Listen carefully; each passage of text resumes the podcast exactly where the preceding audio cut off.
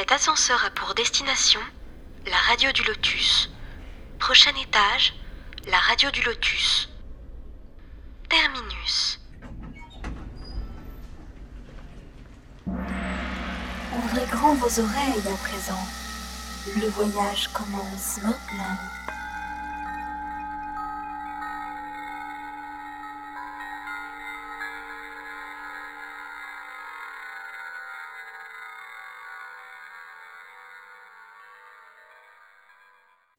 Bonsoir à toutes et à tous, vous êtes sur la radio du Lotus, Michael avec vous, comme toujours, et oui, à l'antenne pour vous servir. Et je suis bien sûr toujours accompagné par Caroline. Bonsoir Caro, comment ça va? Bonsoir Michael, ça va très bien. Bon, ravi de te retrouver comme chaque fois pour les émissions. C'est Même- sympa. Merci. Et nous avons notre invité ce soir, ben, notre ami, parce que ça fait la quatrième émission quand même, donc ça fait plaisir, avec Jean Didier. Bonsoir Jean Didier. Bonsoir Caroline, bonsoir, Michael. Jean Didier. Bonsoir, Voilà. enchanté. Ra- envie- Ravi de te Enchanté. retrouver. hein. Oui, super. on avait fait un petit break là qui a duré Ben quelques oui. mois. C'est ça, oui. Bah, t'es un habituel de la radio, comme je disais. euh, C'est vrai qu'on te connaît bien maintenant, hein, Jean Didier, qui est médium. Bah, en fait, t'as pas mal de casquettes. Faut dire ce qui est. Tu n'es pas que Oui. médium. Tu fais beaucoup de Oui. choses. hein. Oui, oui, Euh, oui. Et c'est vrai voilà. que ces derniers temps, euh, j'étais assez présent dans les médias, que ce soit à la Oui. télé ou à la radio, avec la sortie d'un livre. Mais alors, tu sais que c'était très marrant parce que euh, la dernière émission qu'on a fait ensemble, c'était il y a un an et demi, je crois. Oui, c'est ça. Ça. Et euh, je t'avais dit, euh, il y a un truc qui est très drôle parce que j'avais été contacté par une maison d'édition qui s'appelle le Lotus. Et Ah, mais oui, c'est ça. Je me souviens. c'est vrai, oui. Et en fin de compte, le Lotus et l'éléphant, c'est une, une, euh, maison d'édition qui fait partie à part entière de Hachette, comme si c'était euh, un petit peu leur bébé, quoi, si tu veux. Oui.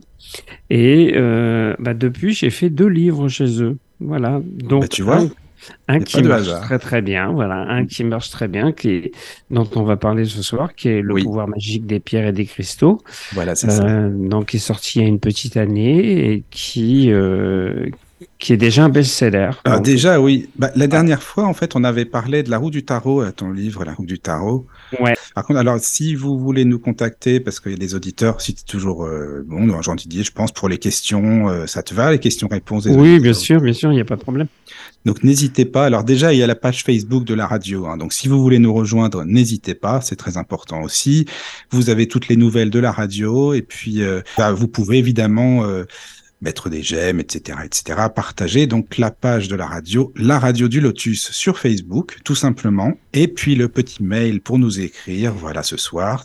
Contact lotus.fr ou bien vous allez sur l'application de la radio du lotus sur votre euh, téléphone et vous appuyez sur contact et c'est encore plus rapide en fait. Voilà, voilà. C'est très très bien. Tous les chemins mènent au Lotus, comme je dis souvent. Voilà. Donc, on va parler ce soir de ton dernier livre, Jean Didier. Le pouvoir magique. Voilà, c'est ça. En, en fin de compte, si tu veux, oui, euh, magique est important parce que, euh, tu sais, quand le, le Hachette m'a contacté, ils m'ont dit, voilà, euh, je- on sait que vous avez fait beaucoup de livres, on aimerait bien faire un livre avec vous et on vous laisse quartier libre. Euh, Oui. Dites-nous simplement ce que vous voulez faire et on vous dira si ça nous convient ou pas.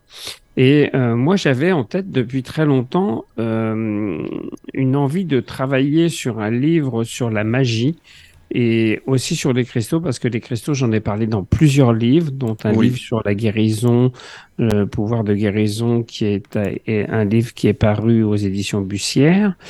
Et hum, j'en avais parlé aussi un peu sur d'autres livres. Et puis, par contre, je m'étais aperçu que le côté magique, qui est très à la mode hein, depuis euh, 3-4 ans, Oui, Euh, c'est ça.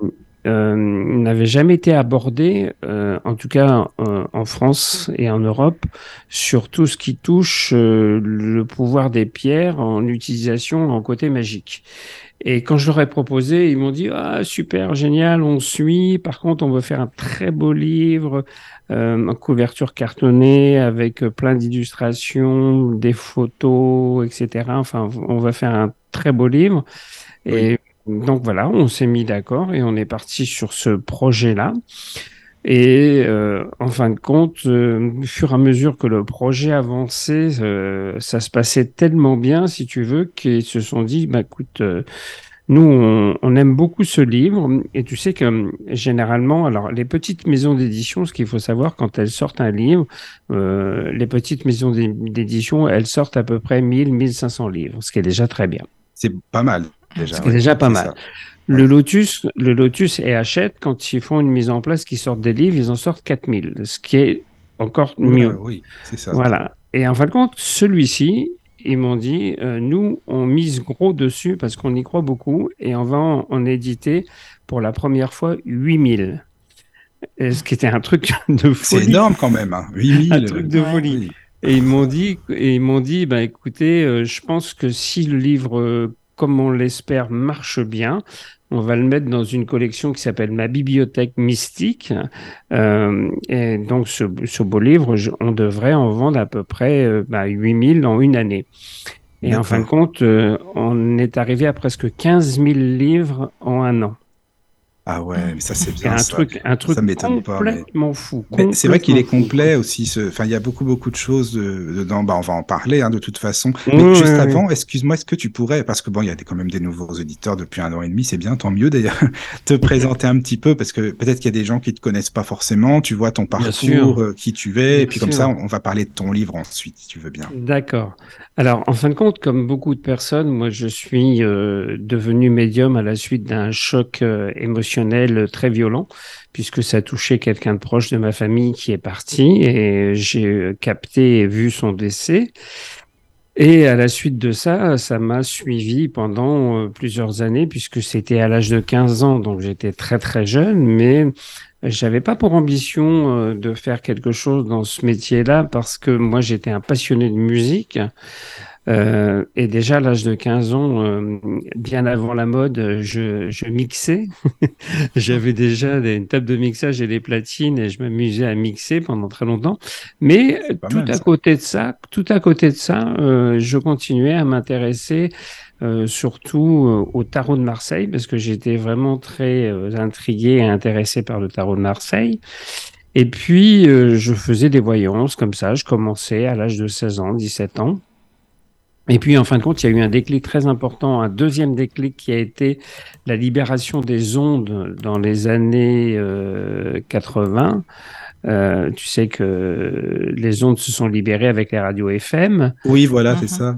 Mm. Voilà, et en fin de compte, euh, moi j'ai commencé puisque je, je travaillais en discothèque à l'âge de 18, 19, 20 ans, je travaillais en discothèque.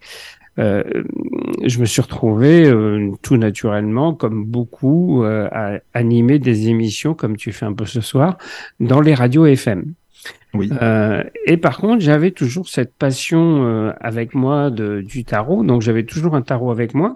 Et moi, je m'amusais à tirer les tarots euh, à, tous mes collègues euh, et aux animateurs de, des stations de radio et qui aimaient beaucoup ça.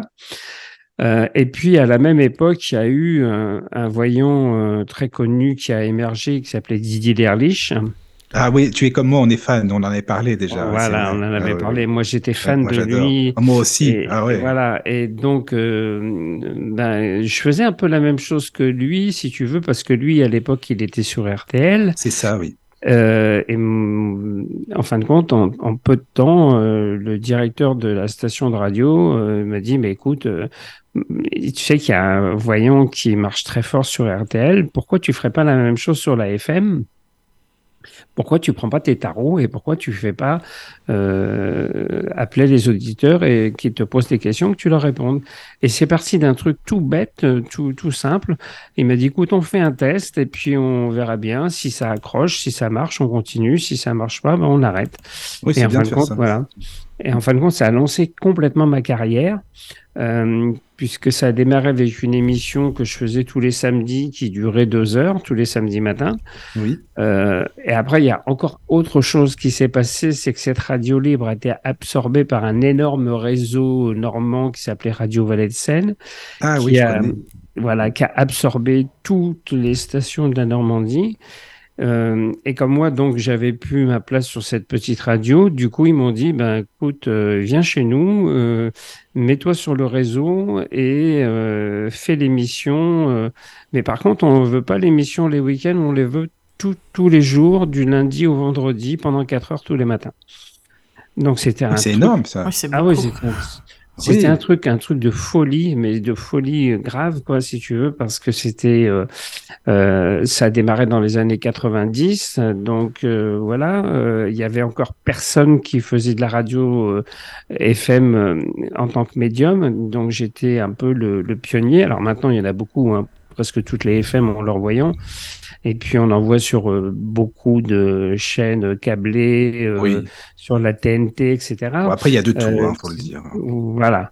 Mais moi, j'étais vraiment le, le précurseur de tout ça sur, le- sur la bande FM. Et donc, ce qui était assez marrant d'ailleurs, c'est que euh, beaucoup de gens faisaient la confusion entre moi, puisque moi, je m'appelle Jean Didier, et il y avait Didier Derlich de l'autre côté. Eh Alors, oui. des fois, les gens appelaient sur l'antenne et me disaient Bonjour Jean Didier Derlich. Ah, c'est pas mal ça. ah oui, ça c'est bon. Ça. D'accord. Alors, les gens faisaient un peu la confusion entre les Remarque, deux. c'est plutôt flatteur, hein, Vincent. Ça, Ouais. pas mal, ça. Mais tu sais que j'ai eu la chance de, enfin la chance pour moi, parce que malheureusement Oui. pour lui, il était très malade à l'époque et je l'ai remplacé sur euh, une émission de télévision qu'il n'a pas pu faire parce qu'il était trop malade. D'accord. Euh, mais voilà, alors on s'est jamais croisé, on s'est jamais vu, mais on a plus ou moins travaillé ensemble et je l'ai remplacé sur des émissions. D'accord, ouais, c'est bien ça. Oui, vous Voilà, avez quand même, il y a un lien quand même qui s'est créé. Au Voilà, il y a un lien qui s'est créé d'une certaine façon. Oui, c'est ça. Et après, malheureusement, bah, il est parti, il est décédé, donc ça a été euh, voilà.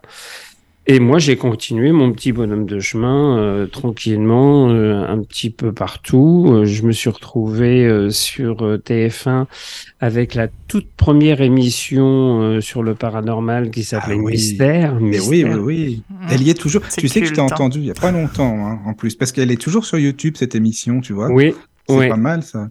Et Oui, oui. oui, oui. Euh, Il y a beaucoup de gens qui voudraient la reprendre d'ailleurs, et puis ça finit pas par se faire. C'est dommage. Euh, C'était un énorme succès. Il faut savoir qu'à l'époque, euh, alors il n'y avait pas toutes les chaînes du câble et de la TNT, donc euh, les gens étaient euh, plus euh, ciblés sur euh, les chaînes euh, de télévision publiques et Oui. puis privées. Il faut savoir qu'une émission comme euh, cette émission-là, qui s'appelait Mystère, qui était présentée par Alexandre Balou, un journaliste, euh, Oui. cette émission, elle faisait en moyenne 10 à 12 millions de téléspectateurs Mais chaque ça m'étonne pas. hein. C'était Mhm. vraiment, il y avait beaucoup. Moi, j'étais fan, j'aimais beaucoup. Bah, Caro Ouais. aussi, Oui. pareil. Bah, ici en. Belgique, oui. On regardait tous. Bah oui, voilà. Donc, euh, moi, j'ai fait deux fois l'émission. Oui. Euh, et ça a lancé un peu ma carrière. Après, ça s'est, con- ça a continué sur d'autres choses. Et puis, euh, ce qui a été marrant, c'est que au bout d'un moment, j'étais obligé d'arrêter me- ma fonction de DJ parce que je pouvais plus être temps. DJ, c'est-à-dire travailler la nuit et faire des consultations le jour et être à la radio dans la journée. C'était Mm. plus possible de gérer tout ça. Donc, à un moment, il a fallu que je choisisse. C'était soit je continuais à être DJ, je continuais dans la musique et j'arrêtais la voyance, soit je me lançais définitivement dans la voyance et je partais sur cette euh, direction-là. Et Oui. donc, j'ai fait le choix euh, et que j'ai pas regretté d'ailleurs de partir sur euh, sur la voyance. Voilà. D'accord. Oui, bah, t'as bien fait de rester sur la voyance, hein, tu vois. C'est très bien. Oui, Mm. on est là. Et puis, t'as fait beaucoup d'émissions après. Hein, depuis, euh, t'en as fait pas mal et t'en, t'en fais encore et c'est très bien. T'es là, mais moi, je t'ai écouté pas mal avec Caro euh, chez des studios, tu sais, on aime bien, nous. Oui, avec Didier Santiago. Oui, oui, oui, oui, je trouve que c'est sympa aussi, tu vois. Euh, Ouais, ouais, ouais. Donc, Non, euh, moi j'aime bien Didier parce que c'est quelqu'un qui est très ouvert aussi et qui, ça. qui fait des émissions très bon enfant, c'est-à-dire qu'il se prend pas du tout au sérieux, Mm, un peu comme moi d'ailleurs, hein, parce que la dernière émission qu'on a fait, on a beaucoup rigolé tous les deux. Mais c'est important aussi. hein. Voilà, et puis bon, on apporte de la bonne humeur. Et puis c'est vrai qu'il y a toujours cette médiatisation à côté, euh, avec des différentes émissions de télévision. Et là, Oui. bah, j'écoute, j'ai participé deux fois en, l'espace de deux mois à, à une émission de Cyril Hanouna qui s'appelle TPMP.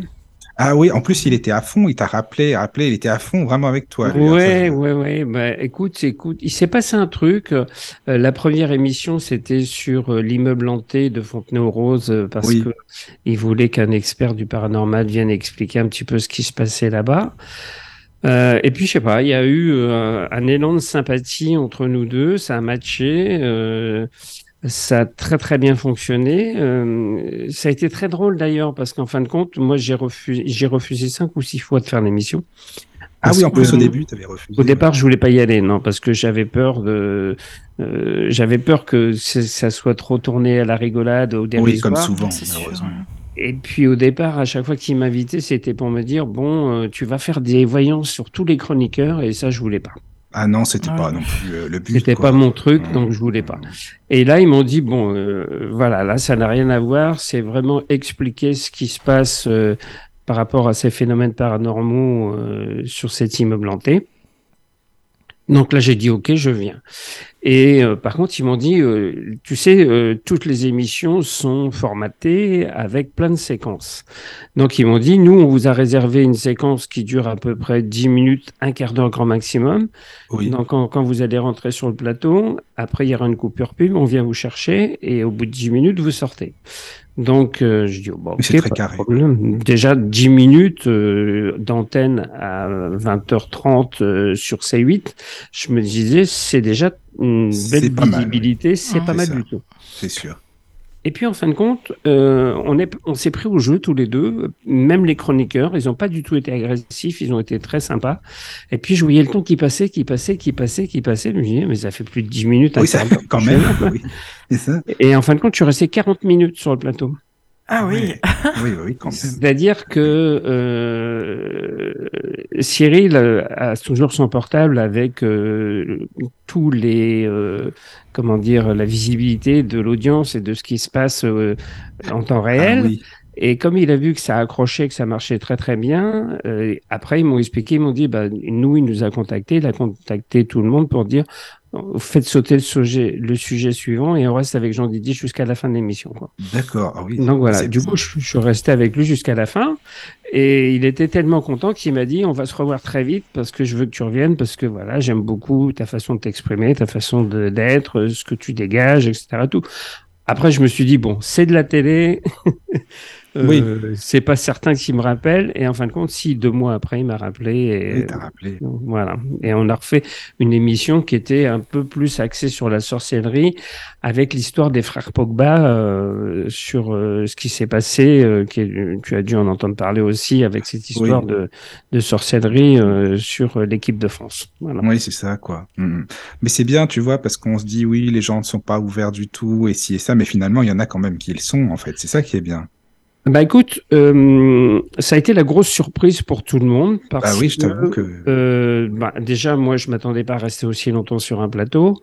Euh, et quand je, quand je suis sorti de la première émission de, de TPMP, j'étais content parce que d'une part, ils avaient rien tourné au ridicule. Les chroniqueurs, pour une fois, il y en avait pas un qui. Alors, au départ, il y en a un qui a un peu déconné, qui commençait à faire le con, donc euh, Cyril l'a viré, et après, c'est Ah. Oui. Et après, ça a été calme plat pendant 40 minutes, donc ça a été très bien. Et euh, bah moi, je savais pas du tout à quoi m'attendre, et, euh, parce que tout est en direct et ça va très très vite. Ah oui, c'est en euh, direct en plus, oui, d'accord. Ouais, ouais, donc, Oui. donc tu, tu sais pas du tout ce qui se passe. Par contre, moi, quand je suis sorti du plateau, euh, j'ai rallumé mon portable. Et quand j'ai vu mon portable qui n'arrêtait pas de biper et puis des mails qui arrivaient euh, par dizaines, je me suis dit, oh là là, il est en train de se passer quelque chose parce C'est que ça. l'émission était à peine finie, que j'avais déjà 200 mails. Ah oui, quand même. Voilà. Ouais. Et en fin de compte, euh, sur les jours qui ont suivi, ben, j'ai reçu ces 600, presque 650 mails. Ah oui, tu vois, c'est là que ça a un impact hein, quand même. hein, Vraiment. Voilà, et toujours des gens qui posaient des questions. Moi, il m'arrive ceci. Moi, chez moi, Oui. j'ai tel phénomène. Qu'est-ce que je dois faire? Comment je peux le gérer? Est-ce que vous pouvez m'aider? Enfin, tu vois, c'était pas. Toujours dans la euh, bienveillance, quoi. Voilà, et puis c'était Mm. surtout des gens qui étaient dans le besoin. C'était pas des Oui. gens qui envoyaient des mails juste pour envoyer des mails, quoi. C'est ça, quoi. Oui, ou pour tester, si ça, Voilà. juste pour voir comme ça. Voilà. Mais C'est important aussi. Mm. D'accord. Bon, ben voilà, bah, tu vois. donc, Comme ça. donc voilà, donc c'était intéressant. euh, par contre, tout le monde me l'avait complètement déconseillé. Hein. Tout le Ah, monde- J'imagine, oui. Oui, ça fait un peu peur quand même. Oui, bah tu sais. Cyril, il a malheureusement pas une très bonne réputation. Il a plutôt une réputation de déconneur. Hein, donc, C'est euh, ça, c'est ça, exactement. Donc tu donc- dis, oh là là, non, il va venir, mais il va se faire plutôt prendre, passer en ridicule, quoi, finalement. C'est tout. Voilà, voilà. que non, quoi. Et moi, je me suis dit, écoute, j'ai fait plein d'émissions où à chaque fois on me déconseillait d'y aller. Et à chaque fois, ça s'est super bien passé. Je me suis dit, ma bonne étoile a toujours été là. Elle va être ça. encore là. Donc j'y vais, j'écoute personne et je fais à mon instinct et je et j'y et j'y vais. Oui, il faut toujours Et- écouter son instinct, c'est bien. Voilà. Et j'ai pas regretté parce que, euh, en plus, ça a propulsé beaucoup le livre justement dont on parle ce soir parce que Voilà. ils l'ont présenté deux fois de suite. Ah Et oui, déjà. euh, Ouais, ouais. Donc du coup, les ventes ont décollé complètement aussi euh, grâce à cette émission. Oui. Mais tu vois, tu as bien fait d'y aller. Et j'espère que tu vas y retourner s'il te propose. hein. voilà, c'est important Ouais. aussi. Ouais, ouais. Donc alors, euh, et si tu veux, on va parler de, de ton livre, hein, donc euh, le fameux Le pouvoir magique des pierres et des cristaux. Euh, alors, comment on pourrait le présenter ton livre? Parce que moi, je, en fait, je pense que, enfin, moi, je le prends, je sais pas pourquoi, Jean Didier, mais comme un livre un peu, enfin, de magie. Je sais pas pourquoi, je l'ai pris comme ça quand je l'ai lu, tu vois. Parce que c'est complètement beaucoup, ça. beaucoup de choses comme bah, les- déjà les chakras, les planètes en résonance avec les jours de la semaine, chaque pierre, euh, chaque même les encens. Enfin, tu parles tellement, tellement de choses dedans que tu parles des rituels, des formules, des talismans. Enfin, donc c'est un peu un livre de magie. Je sais pas comment tu le définirais, toi. Écoute, c'est un peu un, un grimoire de magie. Oui, un grimoire, euh, oui, voilà, un c'est grimoire de magie euh, à partir de l'utilisation des pierres et Oui, des cristaux. Voilà. Donc ça veut dire quoi? Ça veut dire que moi, je me suis penché sur le problème de me dire des livres sur la lithothérapie, il en existe des tonnes. il y en a plein. Des oui. livres qui expliquent euh, sur la guérison, ce qu'on peut faire avec chaque pierre, il en existe des tonnes. Par contre, on ne s'est jamais penché sur le fait de se dire qu'est-ce qu'on peut faire avec une pierre ou un cristal en matière de magie pure? C'est C'est-à-dire la magie, c'est l'utilisation, comme tu disais, euh, d'un jour de la semaine spécifique par rapport à une planète, puisque chaque jour de la semaine est régi par une planète. Euh, des prières, puisque ça fait partie de, du, de la rituelique euh, magique, c'est-à-dire qu'on utilise aussi, euh, en tout cas pour moi, les 150 psaumes de David en particulier, qui sont utilisés dans ce livre. Et en fin de compte, euh, chaque rituel, puisque on parle de rituels, là on a 50 rituels dans le livre, et on en a même plus puisque j'utilise les 22 arcanes majeurs du tarot de tarot, Marseille oui. aussi, Mm. comme talisman et comme euh, comme carte qui peut permettre de, de faire euh, différents rituels. Alors, euh, il faut savoir que mm, dans la rituelique magique, on utilise plusieurs choses différentes. Oui, Et c'est ce que j'explique. Alors, il faut savoir que c'est un livre pratique. Un livre pratique, oui, c'est ça. Justement. pratique. Voilà, c'est un livre pratique qui t'explique très clairement, avec des croquis, avec des dessins, ce qu'il faut faire pour chaque rituel, comment les utiliser, mais ce sont des rituels qui sont, on va dire, euh, modernes et simplifiés. C'est-à-dire qu'on n'est plus dans les rituels comme on faisait avant, où il fallait euh, 15 000 choses différentes pour faire un rituel. Là, en fin de compte, on est sur une base euh, très simple euh, où on va partir effectivement de l'utilisation principalement d'une pierre, après de l'encens, après euh, de bougies, et puis de, pri- de, de cristaux et de prières. Voilà. Oui. Alors Donc- juste un truc, euh, excuse-moi Jean Didier, qu'on le dise hein, pour les auditeurs, parce que tu le précises bien dans ton livre, hein, c'est d'accord, c'est de la magie, mais qu'on se comprenne, c'est de la magie euh, blanche. Hein, c'est pas, c'est pas, on va pas trouver un rituel de magie noire dans ton livre. Donc Absolument déjà, pas. je, je le Absolument dis pour les auditeurs qui sont, c'est pas la peine. Non, non, moi c'est pas mon, c'est pas mon créneau et voilà, c'est ça. mon ça. but. Mon but Mm. c'est de créer des rituels qui puissent fonctionner avec euh, des actions magiques euh, pures, positives. Ça. euh, et qui peuvent donner des résultats euh, à partir du moment où, euh, où on travaille avec les psaumes de David, ça veut dire qu'on travaille avec une protection et qu'on est sous la protection de la Bible. Oui. Alors maintenant, tu vas me dire, il y a peut-être des, des gens qui sont pas de cette confession, alors qu'il faut savoir que les psaumes de David sont utilisés dans plein de religions différentes, comme par exemple le judaïsme euh, ou d'autres religions où on retrouve les psaumes de David. Donc c'est pour ça que je les utilise aussi, parce qu'on les retrouve dans plusieurs religions différentes. Mais si vous n'avez pas envie de faire ces psaumes de David, vous pouvez les remplacer éventuellement par euh, la prière de votre confession Voilà, ou, oui. par, ou, ou par des mantras, puisque on Mm. utilise aussi beaucoup les mantras maintenant pour, euh, Oui, oui, oui. pour, euh, pour faire des actions magiques. Donc voilà. Euh, Il faut savoir que la préface a été faite par Marc Neu. Oui, alors tiens, je voulais te le dire justement parce que c'est un ami. En fait, Marc, j'ai fait des émissions avec lui. En plus, ça Quand j'ai lu la préface, je dis tiens, c'est Marc, c'est Marc Neu. Non, Mais tu le connais bien C'est un ami à toi ou comme enfin, oui, ça que- fait ça fait des années qu'on se connaît Ah, c'est et ça sympa. fait des années qu'on travaille ensemble. D'accord. En fin de compte, on travaille ensemble. Pourquoi? Parce qu'on a la même façon de voir les choses, on a les mêmes objectifs, euh, on a euh, la même pensée et on va dans la même direction. Voilà. D'accord. Donc Oui, moi oui. j'ai présenté euh, le livre à, à Marc en lui disant voilà je fais un livre sur la magie des cristaux qu'est-ce que tu en penses? Est-ce que tu peux faire une préface ou est-ce que tu, tu penses que c'est pas la peine? Oui. Et lui il m'a dit non non moi je vais te faire une préface parce que ce livre il en vaut la peine euh, et ça va aussi d'une certaine façon cautionner le livre parce que faut savoir que Marc Neu c'est euh, un peu ce qu'on appelle euh, en, en, en France le pape de la magie C'est ça. Il a fait plusieurs bouquins sur la magie. Ouais Oui, oui.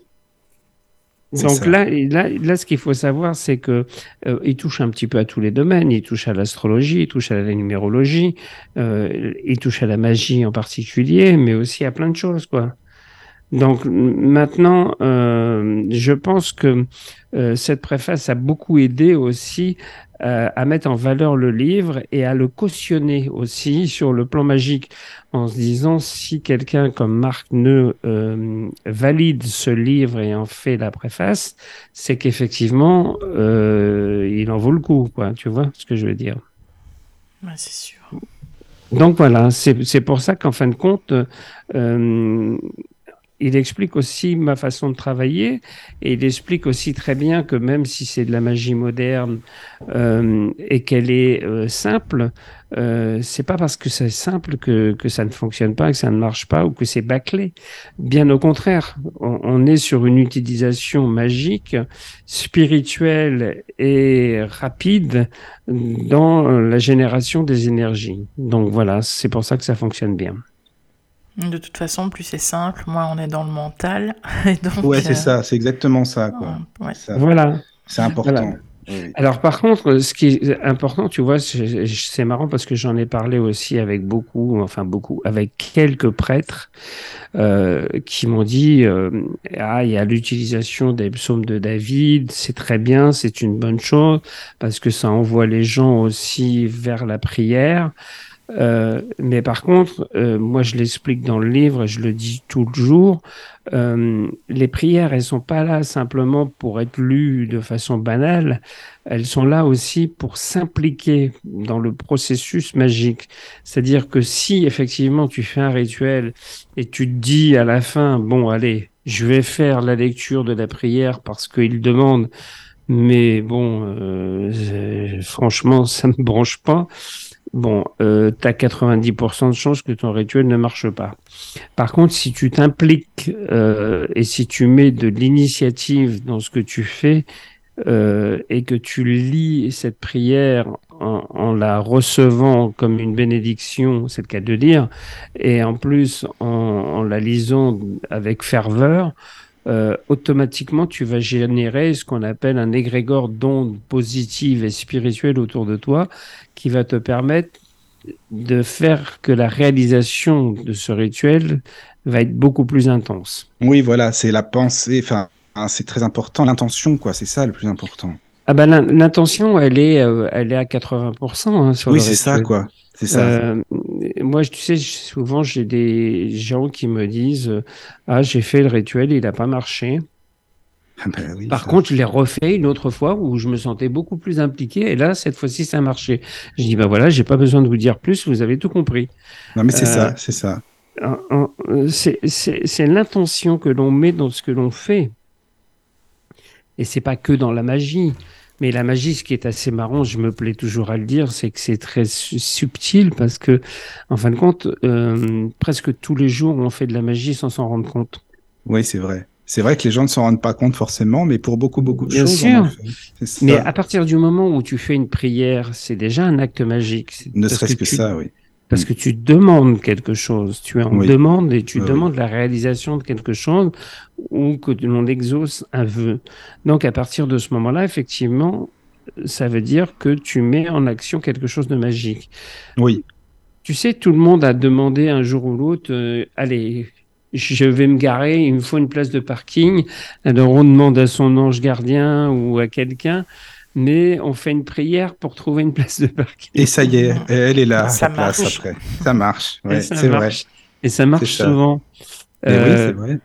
eh ben, tu, tu sais que ça, tout bêtement, c'est une action magique.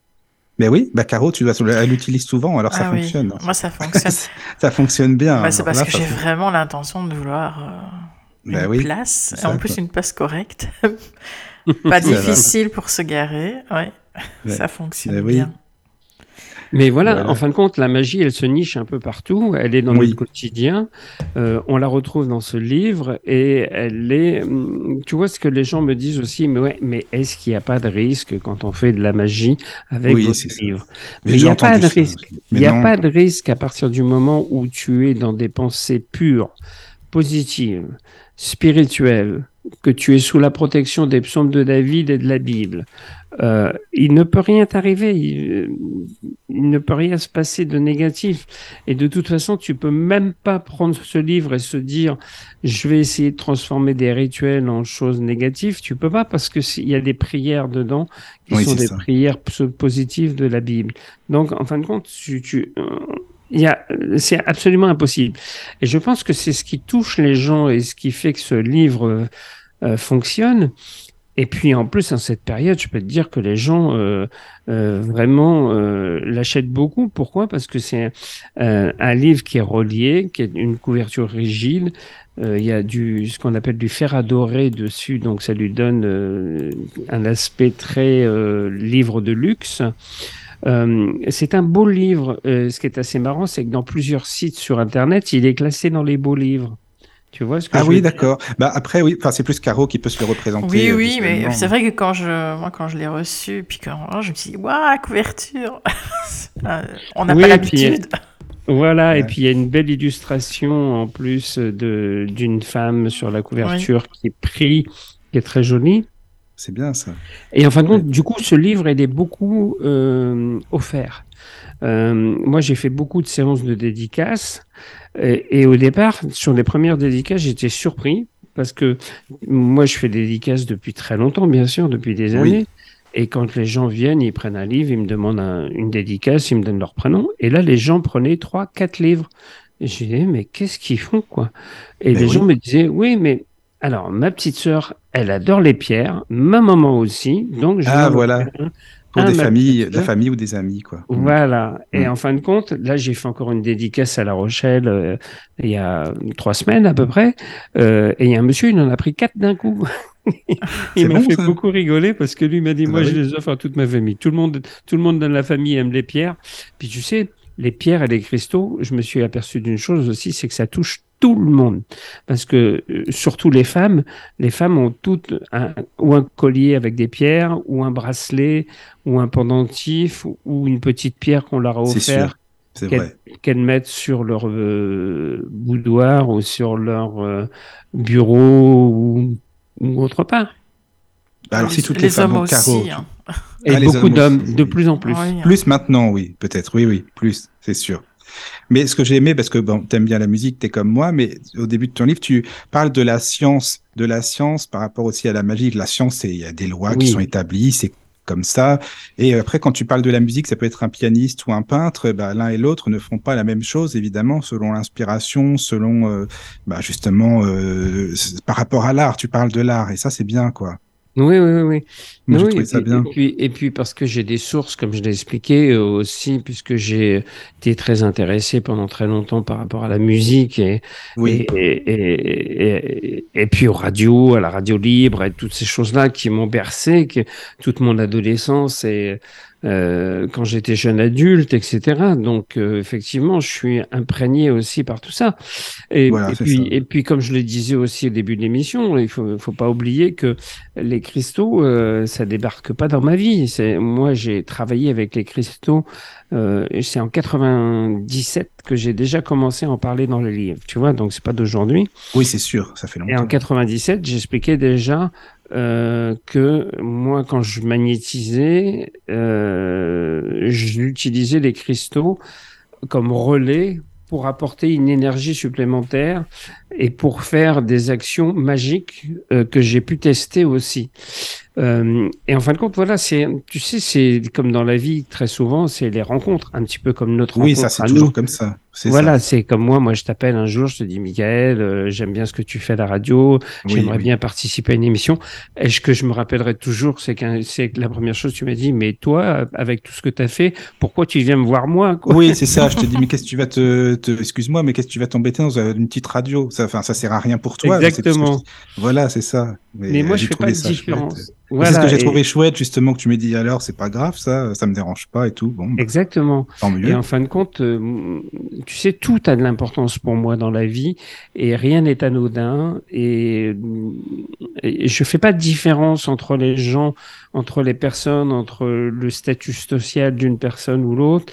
Et je, je renie personne ni, et je- et j'essaye d'être à l'écoute et, et de partager avec le plus de gens possible.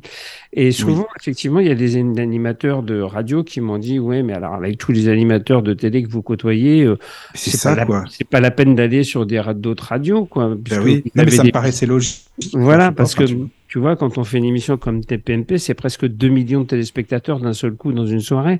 Mais Mais, ça. mais en fin de compte, on s'en fout de ça. C'est pas ça l'important. L'important, c'est de passer un message. L'important, c'est d'être à l'écoute des gens et de communiquer, de partager. Et moi, quand je fais des conférences, je fais toujours une conférence dans le partage. C'est-à-dire qu'il y a toujours un moment où je demande aux gens, moi, je vous ai parlé, je vous ai expliqué des choses, mais vous, expliquez-moi des choses aussi qui vous concernent et faisons un échange euh, qui est une interactivité entre nous, comme on ça. le fait à la radio Comme maintenant. Comme maintenant, ou, et, et, euh, avec des auditeurs qui peuvent aussi poser des questions ou autre. Voilà, Faut pas moi, hésiter d'ailleurs, tu as raison moi, de le ça, dire. ça a toujours été comme ça. Ça a toujours été mon mode de fonctionnement. Et euh, tu me connais suffisamment depuis quelques années pour savoir que je suis quelqu'un qui, euh, voilà, qui suis très accessible, quoi. Oui, oui, oui, tu es accessible dans la simplicité. C'est pour ça que, alors c'est pour ça que je te, qu'on refait des émissions ensemble, hein, tu sais. moi, je suis comme ça. voilà. Dis-moi, est-ce que tu pourrais nous parler, parce qu'au début de ton livre, moi, il y a une chose que j'ai trouvé vachement bien aussi. Tu parles de Agrippa, tu sais. Euh, Oui. Cornelius Agrippa. Tu dis, il a fait trois volumes. En fait, tu t'en es euh, bien inspiré, non? Parce que tu dis, oui, c'est quelqu'un que j'apprécie beaucoup, comme si c'était ton, un maître, en fait, euh, Agrippa. Alors c'est plus Marc qui euh, parle de ça euh, dans sa préface et qui explique que lui c'est euh, de là qu'il est venu à, à faire de la magie et à travailler sur la magie, mais que ça se recoupe quelque part Oui. Et que on est toujours dans cette énergie-là par rapport à ça. Alors moi un peu moins. Euh, moi je suis plus dans les énergies magnétiques parce que j'étais magnétiseur à la Oui, base. tu oui, voilà, c'est ça. Et quoi. je l'ai appris par moi-même, et puis j'ai travaillé par moi-même. Et en fin de compte, moi, tu sais, moi, je suis Capricorne, ascendant Capricorne. Donc, euh, je suis Ah terre, oui. terre, Terre. terre, Et j'ai besoin de d'être en rapport avec des choses concrètes et de comprendre. Euh, c'est ce qui fait peut-être ma différence avec certains médiums. Euh, c'est que moi, voilà, j'ai besoin de comprendre les choses, de les analyser euh, et de savoir où je mets les pieds, et de pas faire n'importe quoi, n'importe comment. Et en plus, je suis très carré et c'est ce qu'on me dit toujours, Oui. ça se sent dans mes livres parce qu'ils sont très structurés, mes livres. Ah, ça, c'est sûr, ça, tu peux le dire, oui, c'est clair. Parce que là, déjà, il y a plusieurs parties, euh, déjà, sur celui-ci. euh, et euh, au début, c'est pareil, en fait, euh, tu sais, que ce soit Marc ou même euh, toi, tu parlais des, des trois mondes, tu sais, Oui. sur, par exemple, que ce soit le monde céleste, le monde, euh, attends, il y avait quoi? Élémental, céleste et le monde intellectuel. Tu Et vois, et tu parlais, oui, spirituel, voilà, c'est ça. Est-ce que tu peux nous en parler, en fait, brièvement? Parce que ça, moi, ça m'a intrigué, je t'avoue, ça, tu vois. Ben, en fin de compte, ce sont les trois piliers euh, qui sont importants pour pouvoir réaliser une action magique. Et c'est pour ça, quand tu parlais tout à l'heure au début de l'émission et tu disais que j'avais utilisé des jours de la semaine, en fin de compte, c'est pas par Oui. hasard, c'est pour être dans ces trois piliers-là. Parce que on sait très bien que chaque jour de la semaine est régi euh, par une planète.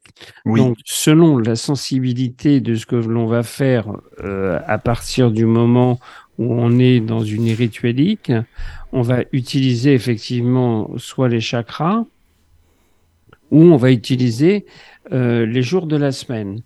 Donc, voilà.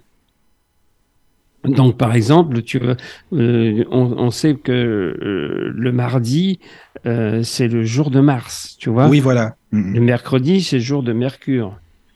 Le jeudi, c'est le jour de Jupiter, etc., etc.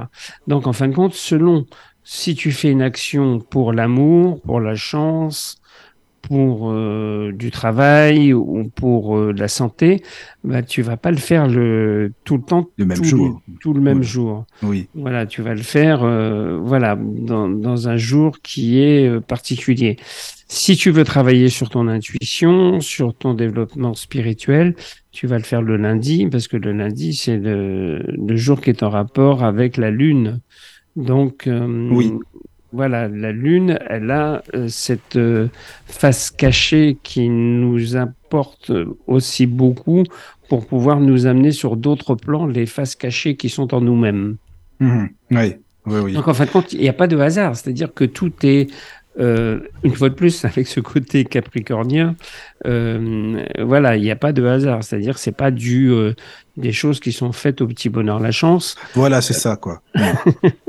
elles sont Ça, calculées. ça serait trop facile, sinon. Bah oui, oui, oui. Elles sont mises en place par rapport à certaines choses, par rapport à la couleur des bougies, par rapport à la couleur des pierres.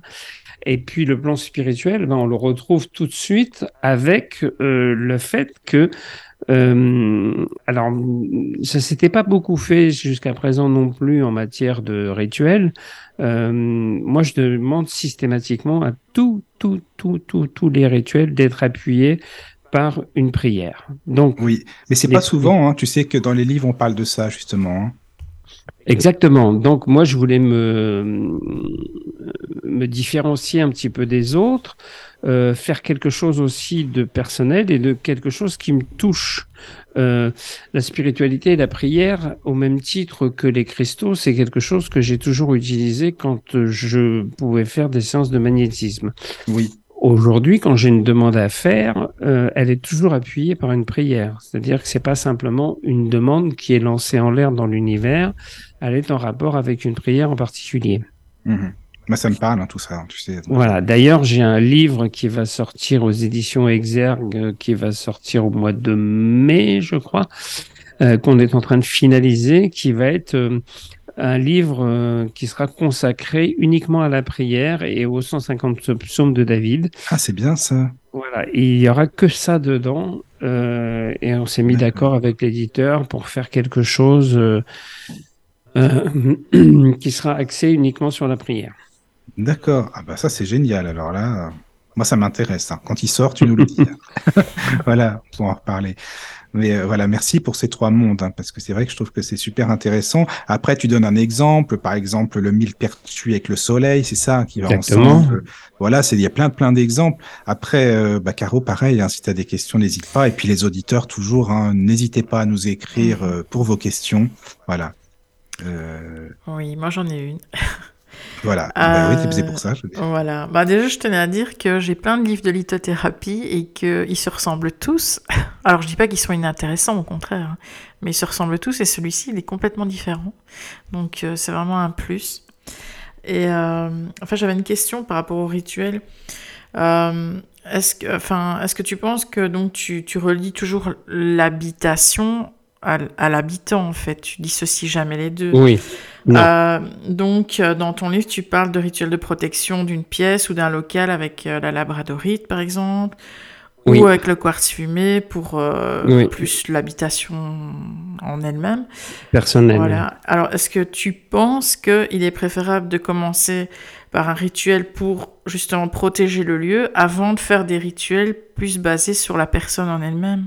Alors, en, fin de compte, c'est l'inverse. C'est-à-dire ah, que normalement, ouais, souvent, il faut commencer par se purifier soi-même pour pouvoir après purifier le lieu qui est autour de soi. Mais par contre, si on le ressent différemment, il n'y a pas de règle particulière. C'est-à-dire que moi, je suis pas quelqu'un qui impose les choses et qui dit, vous pouvez pas faire ça sans avoir fait ça avant ou ceci ou cela. Je trouve que euh, chaque cas est différent et chaque façon de faire euh, et chaque ressenti est différent. Euh, maintenant, l'important, c'est de toujours faire les deux. Ça, c'est une chose mhm. importante. C'est-à-dire qu'on ne peut pas dissocier l'un de l'autre. C'est-à-dire que euh, on peut pas se dire, par exemple, je vais travailler sur un rituel de chance, alors que on est euh, bourré d'ondes négatives et que la maison est bourrée d'ondes négatives. Et si on enlève les ondes négatives de la maison et qu'on n'enlève pas les ondes négatives qu'on a sur soi, ça marchera pas. Euh, il faut savoir qu'il faut travailler effectivement sur les deux. Oui, c'est sûr. Ça, c'est important. Ok. Bah oui, ça me semble évident. Mais... Euh, justement, au niveau de la protection, est-ce que tu penses qu'il y a une pierre qui est plus efficace qu'une autre au niveau de l'habitation en elle-même? Alors pour l'habitation en elle-même, moi je travaille beaucoup avec le quartz fumé, comme tu l'as dit. Effectivement, c'est la, pierre de prédilection euh, pour l'habitation, pas pour la personne, hein, pour, euh, pour l'habitation en particulier. Donc moi, ce que je conseille, effectivement, c'est souvent de mettre à plusieurs endroits différents d'une habitation, de mettre des quartz fumés et puis euh, surtout euh, de les purifier et de travailler avec la sauge blanche euh, et on peut faire, comme je l'explique aussi, un lit de sauce blanche. Euh, on peut aussi la brûler et utiliser les cendres de la sauce blanche et poser euh, le quartz fumé dessus.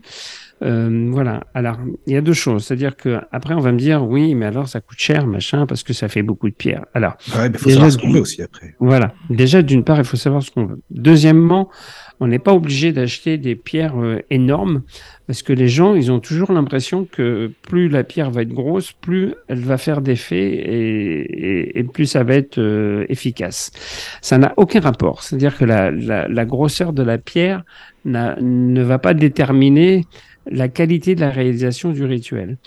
Moi, ce que je conseille et ce que je préconise, alors ce sont, parce que tu as vu que j'avais des rituels où, où il fallait creuser certaines grosses bougies pour pouvoir incorporer des pierres dedans. Donc il est certain qu'on va pas prendre des grosses pierres, qu'on va prendre ce qu'on appelle les pierres roulées. Ce sont des toutes petites pierres qu'on va pouvoir mettre à l'intérieur d'une bougie. Quand on n'a pas besoin de mettre ces pierres à l'intérieur d'une bougie et qu'on a euh, besoin de les utiliser pour des rituels, on va utiliser ce que l'on trouve le plus souvent un peu partout, c'est-à-dire ce qu'on appelle la pierre de galet. Mm-hmm. Donc le galet, lui, c'est vraiment la pierre de prédilection pour pouvoir faire ces rituels. Donc ça, ce sont des pierres qui sont pas très onéreuses. Euh, et des pierres de galet, c'est suffisant pour travailler sur l'équilibre euh, d'une habitation. Pas besoin d'acheter euh, un quartz fumé sous forme d'un gros quartz comme les quartz des cristaux blancs. C'est pas la peine. Mhm. D'accord. Voilà. D'accord. Donc là, là, là, ça veut dire qu'effectivement, on peut euh, déjà, avec des petites pierres pas très chères, euh, mettre en place des choses qui, qui permettent de, de donner des résultats et de protéger et de faire des choses positives. Alors, il y a autre chose que je veux ajouter parce qu'on me pose très souvent la question, puisque là, on parlait de, de, de rituels. Caroline parlait de deux rituels différents. Alors, il faut jamais faire ces deux rituels en même temps.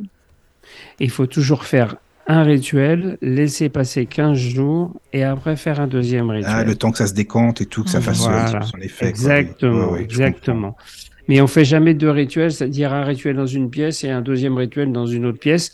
Il y a des fois des gens qui veulent aller très vite et qui ont l'impression que parce qu'ils vont faire plusieurs rituels, euh, ça va marcher et on, on c'est pas du tout le cas parce qu'en fin de compte ce qui se passe c'est que c'est euh, c'est c'est des rituels qui s'annulent en fin de compte parce que ce sont deux énergies différentes qui s'entrechoquent mélange ouais c'est ça et qui se mélangent et qui empêchent la réalisation d'un rituel. Donc toujours laisser passer une quinzaine de jours euh, entre chaque rituel. Et on, peut pratiquer un rituel pour une, personne? Alors, on peut pratiquer le rituel soit pour soi. Euh, alors, je ne sais pas si tu as la nouvelle édition ou si c'est l'ancienne ah, édition, mais dans la nouvelle édition, c'était pas précisé. Effectivement, maintenant, on a précisé parce qu'on avait énormément cette question. Euh, en fin de compte, le rituel que si tu veux le faire pour une autre personne, euh, par exemple, moi j'ai des euh, gens qui me disent, moi j'ai ma sœur qui est pas très bien en ce moment, je voudrais faire un rituel pour elle, est-ce que je peux le faire? Oui. Par contre, il faut rajouter toujours dans le rituel la photo de la personne. Ah oui. Voilà, pour que, pour que l'énergie de cette personne puisse être prise en compte, il faut toujours rajouter sa photo. Il faut qu'elle soit consentante aussi, non? Alors, la plupart du temps, c'est ce que je dis aussi. C'est-à-dire que moi, je n'accepte pas qu'on fasse des rituels sans demander l'autorisation à quelqu'un. C'est-à-dire qu'il faut toujours, autrement ça marchera pas, ça fonctionnera pas. Il faut qu'elle se sente impliquée et qu'elle accepte l'action magique. C'est-à-dire que là, on rentre dans si on le fait dans le dos de quelqu'un, entre guillemets, hein, sans lui demander son, autorisation, on rentre dans un processus négatif, euh, obscur. Euh, oui, c'est à son insu, donc c'est vrai que ça, c'est pas top. C'est pas, c'est pas bon parce que euh, voilà, donc là on est dans quelque chose qui n'est qui, qu'il ne faut absolument pas faire. Donc effectivement, Caroline, c'est une très bonne question. Il faut toujours demander l'autorisation à la personne. Euh, moi, quand je faisais du magnétisme et que j'avais quelqu'un qui me disait, euh, voilà, euh, des petites mamies qui m'appelaient en disant, mon petit-fils est pas bien, faut le soigner. Mais même s'il est petit, faut lui expliquer, faut il est apte de comprendre qu'on peut essayer de le guérir et faire quelque chose, mais il, faut son aval. Il faut pas le, il faut pas le faire comme ça n'importe comment, quoi. Oui. Mhm. Oui, c'est un peu, enfin c'est un peu beaucoup, comme quand on, on, effectue une recherche avec le pendule sur une personne disparue. Oui. Ben, si c'est un adulte, on doit quand même, euh, enfin je sais pas, on doit quand même demander l'autorisation si on peut effectuer la recherche ou pas, quelque part. Oui, oui, tout à fait. Mais de toute façon, ça, c'est un processus magique aussi. Dans tout processus magique, à partir du moment où on fait ce genre de choses, il faut être en accord avec soi-même et avec les personnes avec lesquelles on le fait. Oui. c'est, on, on, ne fait jamais rien. Euh, autrement, ça, ça, ça, ça, devient ce qu'on appelle de l'occulte. Euh, l'occulte, ça veut dire quoi? Ça veut dire caché. Ça veut dire que que on n'a on n'a pas les autorisations et que euh, on fait quelque chose qui est pas bon et qui est négatif euh, et, qui est occulte. Quoi. Et là, on n'est pas dans des travaux occultes, ça n'a strictement rien à voir puisqu'on est dans du positif. Oui, c'est ça. Mhm. J'avais une question par rapport à ça, euh, parce que tu expliques euh, pour le rituel avec le grenat ou la cornaline, par exemple, quand tu utilises deux photos, donc euh, bah, certainement bah, la tienne et celle d'une personne, voilà, au niveau de l'amour, de la séduction, enfin, de, voilà. Bah... Ça, c'est pour Caro. tu vois, là, Jean Didier, c'est une femme, tu vois, tout de suite. L'amour et la séduction. Oui, mais... on y va. Non, mais je veux dire, la personne, elle doit quand même être au courant, alors. Oui, normalement. Ah oui, normalement, oui, sinon c'est de la magie ah, rouge alors. Exactement. Ah, exactement. Ah, d'accord. Oui, on est, c'est exactement le même processus. On est, on est toujours dans, dans, quelque chose. Après, tu sais, c'est, c'est souvent aussi moi des, des, des, couples qui viennent me voir et qui me disent euh, Notre couple, ça fait des années, donc c'est un peu endormi. On voudrait bien euh, rallumer la flamme un peu. Euh, est-ce qu'on peut faire une action euh, sur la sensualité? Ben voilà, il y a des actions à faire, il y a, avec des photos, avec des grenats, avec différentes pierres. Et effectivement, tout le monde le fait en accord l'un avec l'autre. Quoi. Oui, oui, ça c'était. oui, il fallait le dire, quoi, parce que. Ah oui, oui, on n'est pas dans l'occulte, hein, encore une fois de plus. L'occulte, c'est quelque chose qui est fait euh, sans le consentement de l'autre et généralement, euh, c'est pas bon, quoi. Mmh. Oui, c'est ça. Mais c'est bien, c'est bien d'expliquer tout ça, c'est super important parce que c'est vrai qu'il y a beaucoup de personnes qui, euh, bon, ont envie de séduire et si et ça, bon bah voilà, c'est de la magie rouge, mais c'est c'est c'est pas bon. Et c'est ce qu'on disait dans d'autres émissions aussi. Donc c'est bien que tu le précises, hein, t'as raison. oui, mais moi, moi, une fois de plus, euh, je suis dans un livre. Euh, mais tu sais, c'est assez marrant parce que depuis que ce livre existe, je reçois presque tous les jours des messages de gens qui ont acheté le livre et qui des fois me posent des questions parce qu'ils ont peur de faire mal. Mais j'ai, depuis un an, j'ai pas reçu une seule fois un message de quelqu'un qui voulait essayer de détourner un, un rituel ou pour essayer d'obtenir quelque chose sur Oui, quelqu'un d'autre. Les gens ça. sont dans la bienveillance. Oui, oui, Ils ont d'accord. compris le sens du livre. Euh, ils sont pas, ils sont pas fous. Hein. Ils ont bien vu que s'il y avait des prières et que s'il y avait Oui, c'est vrai, t'as raison, après, de c'est- David, C'est sûr. euh, voilà. Et puis tu, Oui, oui. tu sais la, la couverture elle est significative. Hein. Tu vois une femme qui est en train de prier, euh, les mains jointes. Ouais, c'est Donc, clair euh, oui, c'est ça. ouais. Tu dis, ça donne pas envie. C'est pas le but non plus hein, de faire du, du magie Non. euh, rouge Non, non, ou et, c'est un livre qui est lumineux, si tu veux. C'est un livre qui Oui. est lumineux. Euh, voilà, je pense que euh, Caroline pourrait en parler parce que c'est un livre qui touche beaucoup les femmes. Euh, Oui, la que- couverture, Ah, elle est très féminine. Et, euh, La couverture est très féminine et hum, même la façon de s'adresser aux, aux lecteurs et aux lectrices est, est, est aussi dans ce sens-là, parce que j'ai aussi une part de féminité comme tout le monde en moi, Oui. et euh, j'ai cette sensibilité qui fait que les femmes aiment lire ce que j'écris parce que elles se sentent euh, rassurées, elles se sentent euh, guidées et elles se sentent euh, euh, bien, si tu veux, dans, dans la lecture de ce livre-là. Mais c'est pas anodin, hein, parce que tu sais, quand on a fait le livre, euh, Hachette m'a dit, euh, voilà, nous, on veut euh, absolument qu'il y ait une connotation féminine sur ce livre et qu'il s'adresse en priorité aux femmes. Ah oui, ils te l'ont dit comme ça, quoi. Tout à fait. Ah bah Donc on, d'accord. on a, Ah oui, on, oui. a tra- on a travaillé, ça c'est quelque chose qui se travaille. Ah oui, c'est intéressant ça. Donc on a travaillé dans ce sens-là. Tu sais, euh, la couverture, c'est une femme avec une longue chevelure euh, euh, qui descend, enfin bon, et qui est très très très féminine, etc. Et tout. Et euh, même les couleurs sont aussi des cou- couleurs pastel, très euh, voilà, dans, dans une ambiance très très féminine. Et, et du coup, ça séduit beaucoup les femmes. Euh, et l'objectif est atteint. Alors maintenant, euh, ça n'empêche pas qu'il y a aussi beaucoup d'hommes qui se sentent concernés oui, bien sûr. et qui achètent. hein. Il, y a, il y a aussi beaucoup de. Moi, j'ai aussi beaucoup d'hommes qui achètent le livre. hein. Mais à la base, c'est un livre qui a été fait pour les femmes. D'accord. Bon, bah voilà, tu vois, Caro, c'est Ben, bien. oui, mais c'est réussi en plus. euh, en fait, c'est vrai qu'il dégage une, une- une bonne énergie en fait. On est attiré Voilà. déjà visuellement au premier coup d'œil, mais euh, oui. Ben, moi, en fait, l'effet que j'ai eu, c'est que j'ai, bah, déjà, j'ai été attiré au premier coup d'œil par la couverture, j'aime beaucoup. Et, mais quand je l'ai ouvert, je me suis dit, oh, parce que je savais pas du tout de quoi il s'agissait, je me dis, oh, encore un livre sur la lithothérapie.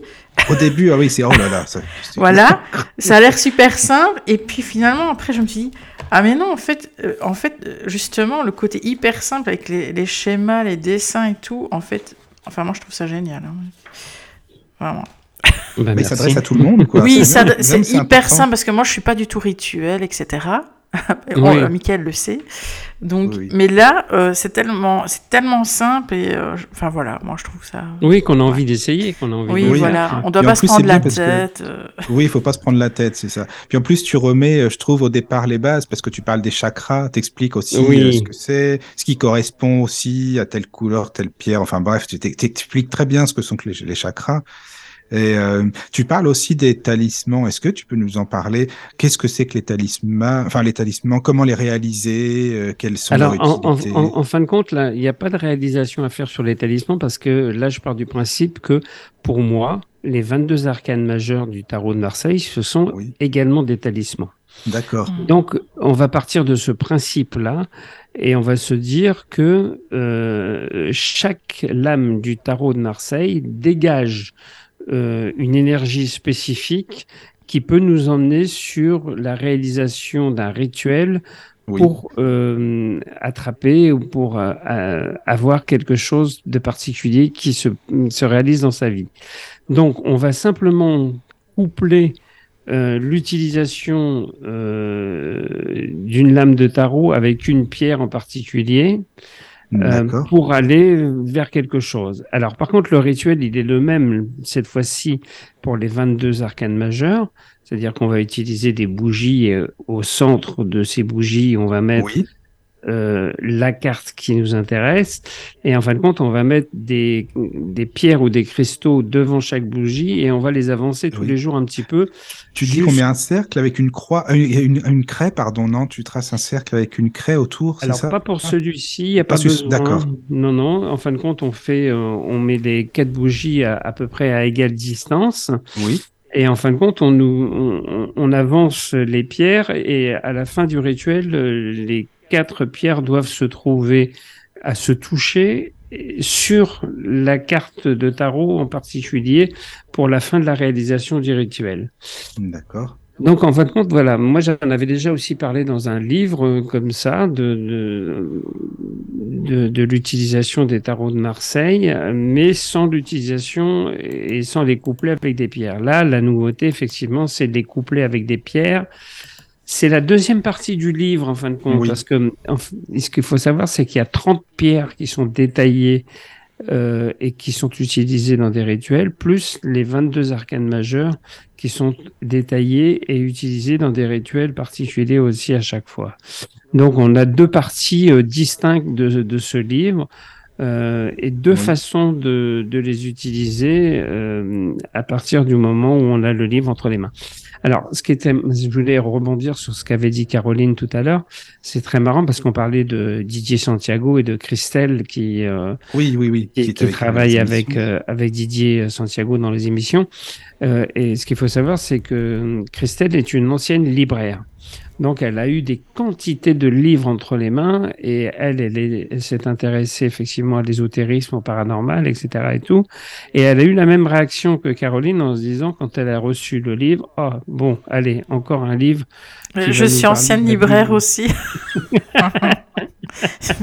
Et elle a eu la même réaction que toi. Et quand elle a vu la couverture, elle a dit Ah, super, ça, ça Mhm. change. Et quand elle a vu l'intérieur, elle a dit exactement comme toi elle a dit Ah, bah là, effectivement, j'adhère parce que c'est nouveau, c'est frais, ça change de ce qu'on faisait avant. Et euh, pour une fois, on parle de rituel. Et même si, comme toi, elle n'était pas très euh, fervente de rituel, eh ben, elle, elle a beaucoup aimé le livre aussi. Quoi. Bah, disons que c'est parce que dans les, dans les rituels, euh, bah, comme on peut se les imaginer, il faut toujours 36 000 ingrédients.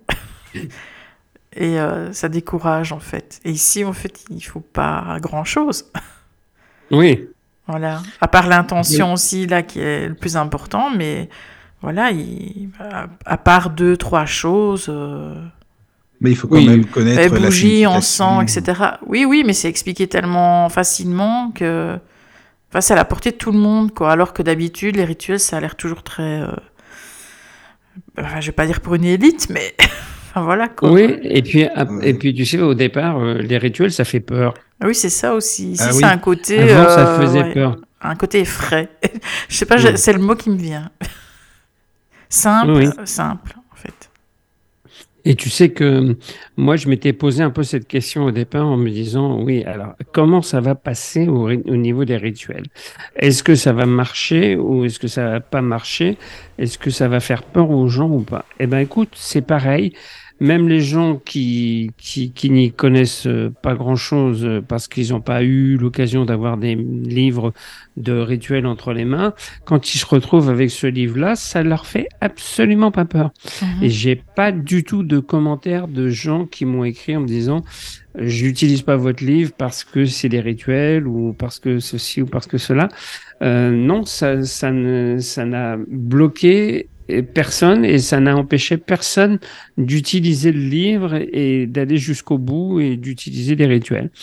Et maintenant que ce livre est sorti depuis une petite année, ce qui commence à être très intéressant, c'est que maintenant j'ai les premiers retours C'est ce que j'allais te demander. Les résultats, les gens, ils te les donnent, justement. Voilà. Alors, euh, Voilà. ça. Donc là, j'ai des très bons résultats avec des gens qui sont super contents, qui ont des choses qui se sont réalisées.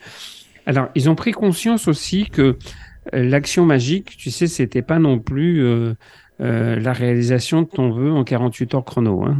C'est sûr. Donc, Parce que moi, euh, j'ai des fois des gens qui me disent Oh là, ça fait deux jours que j'ai fait votre rituel, ça marche pas, j'ai pas de résultat. Je dis Bah Ah, non, ça marche pas comme ça. Bah Ça non, peut c'est ça. quoi. ça peut pas, quoi. Donc, bon, c'est une minorité, mais c'est c'est plutôt amusant qu'autre chose. Oui. Mais voilà, maintenant, euh, voilà, j'ai beaucoup de, de, de, de, mails de gens qui me disent euh, j'ai fait tel rituel, ça a marché, j'ai fait tel rituel, ça a fonctionné. Alors par contre, j'étais obligé de le faire deux fois ou trois fois. C'est ce que j'explique aussi maintenant, c'est-à-dire que un rituel, ça marche pas spécialement non plus toujours du premier coup. Des fois, il faut le refaire deux fois. Et puis, comme tu le disais, l'intention, il y a des fois on est plus en forme que d'autres, c'est normal Mmh. aussi. Notre énergie, elle est différente, euh, c'est ça. Exactement. Donc, euh, la façon dont on s'investit Oui, voilà. euh, et la façon dont on demande aussi euh, la réalisation et qu'on envoie tous ces messages à l'univers, euh, ben, ça fait quand même pas mal de paramètres qui doivent faire que ça marche ou ça marche pas, quoi. Donc, Oui. euh, des fois, et on est obligé de la refaire. Donc, les retours sont vraiment excellents, sont vraiment très, très bons. Et du coup, ce qui est très intéressant, c'est que ben, les personnes qui voulaient d'une certaine façon ou d'une certaine manière tester, euh, une fois qu'ils l'ont testé, disent bah, du coup, je l'ai offert à quelqu'un de ma famille, j'en ai acheté Voilà, un autre oui. exemplaire pour offrir parce que ça marche très bien. Quoi. Donc, euh, et c'est pareil, on pose la question aussi à partir de quel âge on peut commencer à faire ce genre de choses. Alors, il vaut mieux avoir 16 ans, hein, à peu près entre 16 et 18 ans pour commencer à faire. Parce que bon, quand on est gamin, quand on est trop jeune, il y a quand même des utilisations avec euh, des bougies, Des donc, bougies, voilà, des encens. des encens et tout ça. Il faut être très vigilant, il faut faire très attention oui, oui. parce que des fois, ça prend plusieurs heures en laissant des bougies allumées. Donc, euh, il faut que ça soit fait sous surveillance. Donc, faut pas être trop jeune pour faire ce genre de choses. Et puis, il faut pas non plus partir euh, trop vite euh, et trop jeune dans, dans ce type de réalisation de rituel. Vaut mieux attendre un petit peu, quoi. Oui, c'est sûr. Ça, c'est c'est normal. S'il y a des questions, faut pas hésiter parce que peut-être qu'il y a des questions d'auditeurs, hein, Caro, Mhm. tu sais. Après, on sait jamais. Oui. S'il y en a, faut pas hésiter. Moi, j'avais une Voilà. question par rapport à ça. Après, j'ai une question d'un- auditeur. bah Euh, voilà. Quand on a, par exemple, un rituel comme euh, un rituel pour renforcer la chance, par exemple, Oui. et qu'on voit que ça fonctionne, est-ce qu'on peut euh, faire perdurer ce rituel euh, dans Oui. le temps? Oui, oui. euh, alors, la chance, c'est pareil, c'est quelque chose qui s'attrape, quelque chose qui se déclenche. Donc, à partir du moment où on l'a déclenché et qu'on l'a attrapé, euh, faut l'alimenter. Mhm. Euh, C'est-à-dire qu'il faut continuer euh, et on peut éventuellement refaire le rituel 15 jours ou trois semaines après, où on peut faire, il y a deux, trois rituels différents sur la chance, donc on peut effectivement aller euh, sur cet ordre-là et travailler de cette façon-là. Euh, après, euh, quand la, la, la chance est enclenchée et quand on l'a hameçonnée, comme on dit, quand on a réussi à, à l'attraper, bah, il faut plus la lâcher, quoi. Oui, c'est sûr. Ouais, oui. Et quand ça ne... bah, tu dis qu'il faut un certain temps, évidemment, pour que Oui. les choses se fassent. Mais si on voit vraiment que ça ne fonctionne pas, au bout de combien de temps on peut répéter ce ritu... enfin, les rituels? Bah, les rituels, c'est pareil, c'est comme quand on attend entre chaque rituel, c'est une quinzaine de jours. Ah oui. Donc des fois, on peut attendre trois semaines, mais pas plus de trois semaines, ça sert à rien d'attendre plus de trois semaines.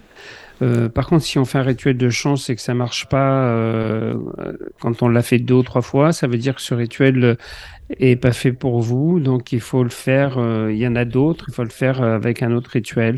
Essayer une autre pierre ou faire autre chose. Il y a des pierres avec lesquelles on se sent plus en harmonie aussi que d'autres. hein. Donc quand on se sent attiré par les pierres, euh, Oui. c'est pareil. euh, Les gens Mais selon souvent. Le euh, signe astrologique aussi, selon notre signe aussi. oui, oui, oui. déjà, oui. Euh, mais une pierre, en fin de compte, euh, moi j'ai toujours coutume de dire que c'est pas toi qui l'as choisi, c'est elle qui te choisit. Euh, c'est très marrant parce qu'on a l'impression des fois que on regarde sur une étale et on voit plein de pierres et on est attiré par une pierre. Mais si cette pierre-là, elle vient vers toi, c'est que euh, elle a quelque chose à t'apporter. Euh, autrement, elle viendrait pas vers toi, quoi. Et ça serait pas il intéressant, faut pas se- justement... Ah, pardon. Et ça, ça, ça sert à rien de se casser la tête et de se dire euh, ouais, faut que je cherche et tout. C'est comme l'intuition, c'est pareil quoi. C'est-à-dire que dès que tu as une intuition, faut que tu restes dessus. Si tu commences à réfléchir, tu passes dans le mental et si tu passes dans le mental, t'es plus dans l'intuition, donc ça fonctionne plus. Pour les pierres, c'est pareil. Quand tu as une pierre qui s'attire euh, vers toi et que tu poses ta main sur une pierre et que tu la prends dans les mains, ça sert à rien de la reposer, d'aller rechercher d'autres. Euh, c'est la première qui vient qui est la bonne. C'est sûr. Mais c'est pas intéressant justement d'aller aussi vers une pierre qui justement nous, nous répulse quelque part? C'est pas intéressant d'aller voir justement le rituel qui, qui correspond? Ah, t'es bien une fille, toi. Hein. Pourquoi? Ah, ça, tu vois, hein, t'as vu ça un peu hein. Pourquoi aller chercher des complications là où il n'y en a pas? Mais peut-être qu'on a des choses à travailler par rapport à cette pierre justement et à ses propriétés, non? À partir du moment où tu as des choses à travailler, elles viennent à toi. Si elles si elles viennent pas à toi, c'est que c'est pas pour toi. Donc, euh, euh, je pense que naturellement, les choses qui sont pas faites pour toi s'écartent de toi tout, simple, tout simplement. Donc, euh, voilà, je pense que c'est euh, un peu euh, le côté euh, où on veut aller chercher encore plus loin et que tu as toi en toi et que tu veux explorer en se disant moi j'ai envie d'aller plus loin et chercher autre chose. Ça c'est un peu chercher la complication alors que les choses sont plus abordables et plus simples. Maintenant si ça t'amuse de le faire, tu peux essayer de voir ce que ça t'apporte après. Hein. Oui, ça de toute façon ça fonctionne ou pas. Hein. Mais de toute façon, je pense que c'est un peu voué à l'échec parce que c'est pas naturel. Mm. Oui. Ah oui. c'est vrai. Euh, il ne faut pas chercher la complication. C'est, je reviens toujours à ce que je disais tout à l'heure par rapport à l'intuition, c'est exactement la même chose. C'est-à-dire qu'à partir du moment où tu as quelque chose qui te vient à l'esprit, tu sais, euh, ça nous est tous arrivé un jour, euh, de dire on a un choix à faire et puis naturellement, tu as un choix qui s'impose à toi. Et tu as trois choses à choisir, par exemple, et tu dis, bon, je prends le premier choix parce que c'est ce qui me plaît, tac, c'est ce qui te vient l'esprit. Et puis après, tu commences à réfléchir et tu te dis, alors, est-ce que vraiment c'est bien ça? Enfin, ça c'est souvent l'esprit féminin encore. Hein. Je suis pas du tout misogyne, hein, mais bon. l'esprit féminin de dire bon, alors hein, pourquoi ça Pourquoi ça vient à moi Je vais chercher autre chose. Euh, Peut-être que le deuxième, ça serait le mien. Oh, puis non, je vais aller chercher la complication, je vais prendre le troisième. Et en fin de compte, tu te plantes totalement et ça ne marche pas. Et qu'est-ce que tu te dis à ce moment-là? Si j'avais su, j'aurais suivi ma première intuition. et ça nous est tous arrivé au moins une fois de se dire ça, non? Ah oui, mais plus qu'une fois d'ailleurs. C'est sûr. Ça prouve bien que il faut jamais passer dans le mental par rapport à tout ce qui touche le plan spirituel parce que la connexion naturelle euh, se fait du premier coup. Euh, quand tu rentres dans le mental, euh, tu perturbes tout et ça fonctionne plus. Et alors le problème, c'est que ça nous arrive très souvent hein, de changer d'avis en cours de route. On se fait avoir une fois en se disant si j'avais su, j'aurais écouté ma première intuition, mais ça nous empêche pas de repiquer au truc et de refaire les mêmes conneries plusieurs fois de suite. C'est clair. Ça, c'est sûr. C'est sûr. Alors, j'avais euh, une, euh, une, question d'un auditeur qui s'appelle Arnaud. Et bonsoir, Arnaud. Et alors, il demande est-ce que c'est préférable de pratiquer des rituels avec des pierres euh, brutes ou polies Ça n'a strictement aucune importance. Euh, si ce n'est l'importance que l'on donne euh, à la pierre. Euh, voilà, moi je, je, parlais tout à l'heure dans l'émission de l'utilisation des pierres polies parce que c'est des pierres qui sont pratiques et des galets. Les galets polis sont très bien. Euh, maintenant, les pierres brutes euh, sont moins faciles à travailler, sont moins agréables au toucher, sont moins faciles sur un rituel. Donc, je pars toujours, moi, sur des galets. Mais maintenant, si on se sent mieux encore une fois de plus, moi je suis pas là pour imposer des choses et mhm. pour dire c'est comme ça et c'est pas autrement, mais j'ai une préférence et par expérience aussi également, les gens qui ont utilisé des galets en pierre polie euh, ont souvent beaucoup plus de résultats. Voilà. Alors après, on peut se dire ah oui, mais la pierre euh, brute, elle n'a pas été travaillée, elle est naturelle, et, euh, mais ça change pas grand chose en fin de compte, ça change rien quoi. À partir du moment que c'est l'intention, voilà. Oui, parce que c'est l'intention qu'on lui donne, le pouvoir qu'on lui donne. Hein. Moi, je parle mhm. bien dans le titre du livre, il y a bien indiqué le pouvoir magique. Donc, c'est le pouvoir magique qu'on donne à cette pierre. Euh, c'est très drôle parce que là, effectivement, c'est un livre sur les pierres et les cristaux, mais si j'avais fait un, un, un, livre plus généraliste, j'aurais pu dire le pouvoir magique que l'on donne à, à, à ce qu'on veut ou à un objet qu'on veut. C'est-à-dire que si tu décides à n'importe quel moment qu'un objet te porte chance, il te portera chance, et si tu décides qu'il te porte la poisse, il te portera la poisse. C'est ça, c'est ce que je dis souvent, c'est que c'est aussi c'est ce qu'on décide nous en fait. C'est vrai, tu as raison, c'est important de le dire quoi. Ouais, c'est sûr que si on décide que ça va pas aller, ça va pas aller, ça c'est sûr, forcément ou, ou inversement. Donc euh, toujours par la pensée, hein. on dit que la pensée c'est, mais c'est vrai que c'est de la matière la pensée, donc il faut toujours aller vers oui, le bien si on peut, vers le haut quoi. oui, et puis il faut pas oublier que hum, l'intention que l'on donne, elle est importante parce que c'est ce qui détermine la réalisation. C'est ça, quoi. Donc, voilà, euh, c'est ça. Euh, maintenant, comme je le dis aussi souvent, quelqu'un qui va prendre ce livre et qui un soir, après un repas euh, bien arrosé, va dire Allez, ce soir, je tente le rituel de Allez, on y de va. tigre.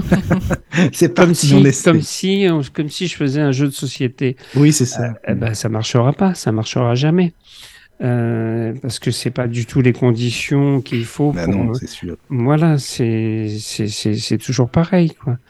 Tu sais, je vais t'expliquer une chose. En parlant de la matière et des, euh, des objets, euh, la force qu'on leur donne et ce qu'on peut faire. Moi, j'ai eu, il y a quelques années, une dame qui est venue me voir et qui me dit, voilà, j'ai ma fille qui a eu un problème de maladie. Euh, on savait pas ce qu'elle avait, mais c'était a priori grave et on avait très peur pour sa santé. Elle m'a dit, moi, vous savez, j'ai fait une chose, c'est que tous les jours, dans sa chambre, je faisais brûler un charbon ardent. Eh ben, vous n'allez pas me croire, mais au bout de 15 jours, à force de brûler des charbons ardents tous les jours dans sa chambre, eh ben, elle a guéri. J'ai dit, ah bon, mais vous mettiez quoi comme encens sur les charbons ardents? Elle me dit, bah rien du tout. Je dis, ah bon, alors vous savez que vous faisiez simplement brûler du charbon? C'est sûr. Et là, elle ne revenait pas. Elle me dit, ah bon, ça. parce que normalement, il faut mettre quelque chose. Je dis, bah, ah, un, charbon... ouais. un, charbon... ardent, c'est fait pour mettre de l'encens dessus. Bah oui, c'est ça, quoi. C'est pas fait juste pour brûler le charbon. Et en fin de compte, elle était tellement Mais elle y a cru. Voilà. Elle y a tellement cru.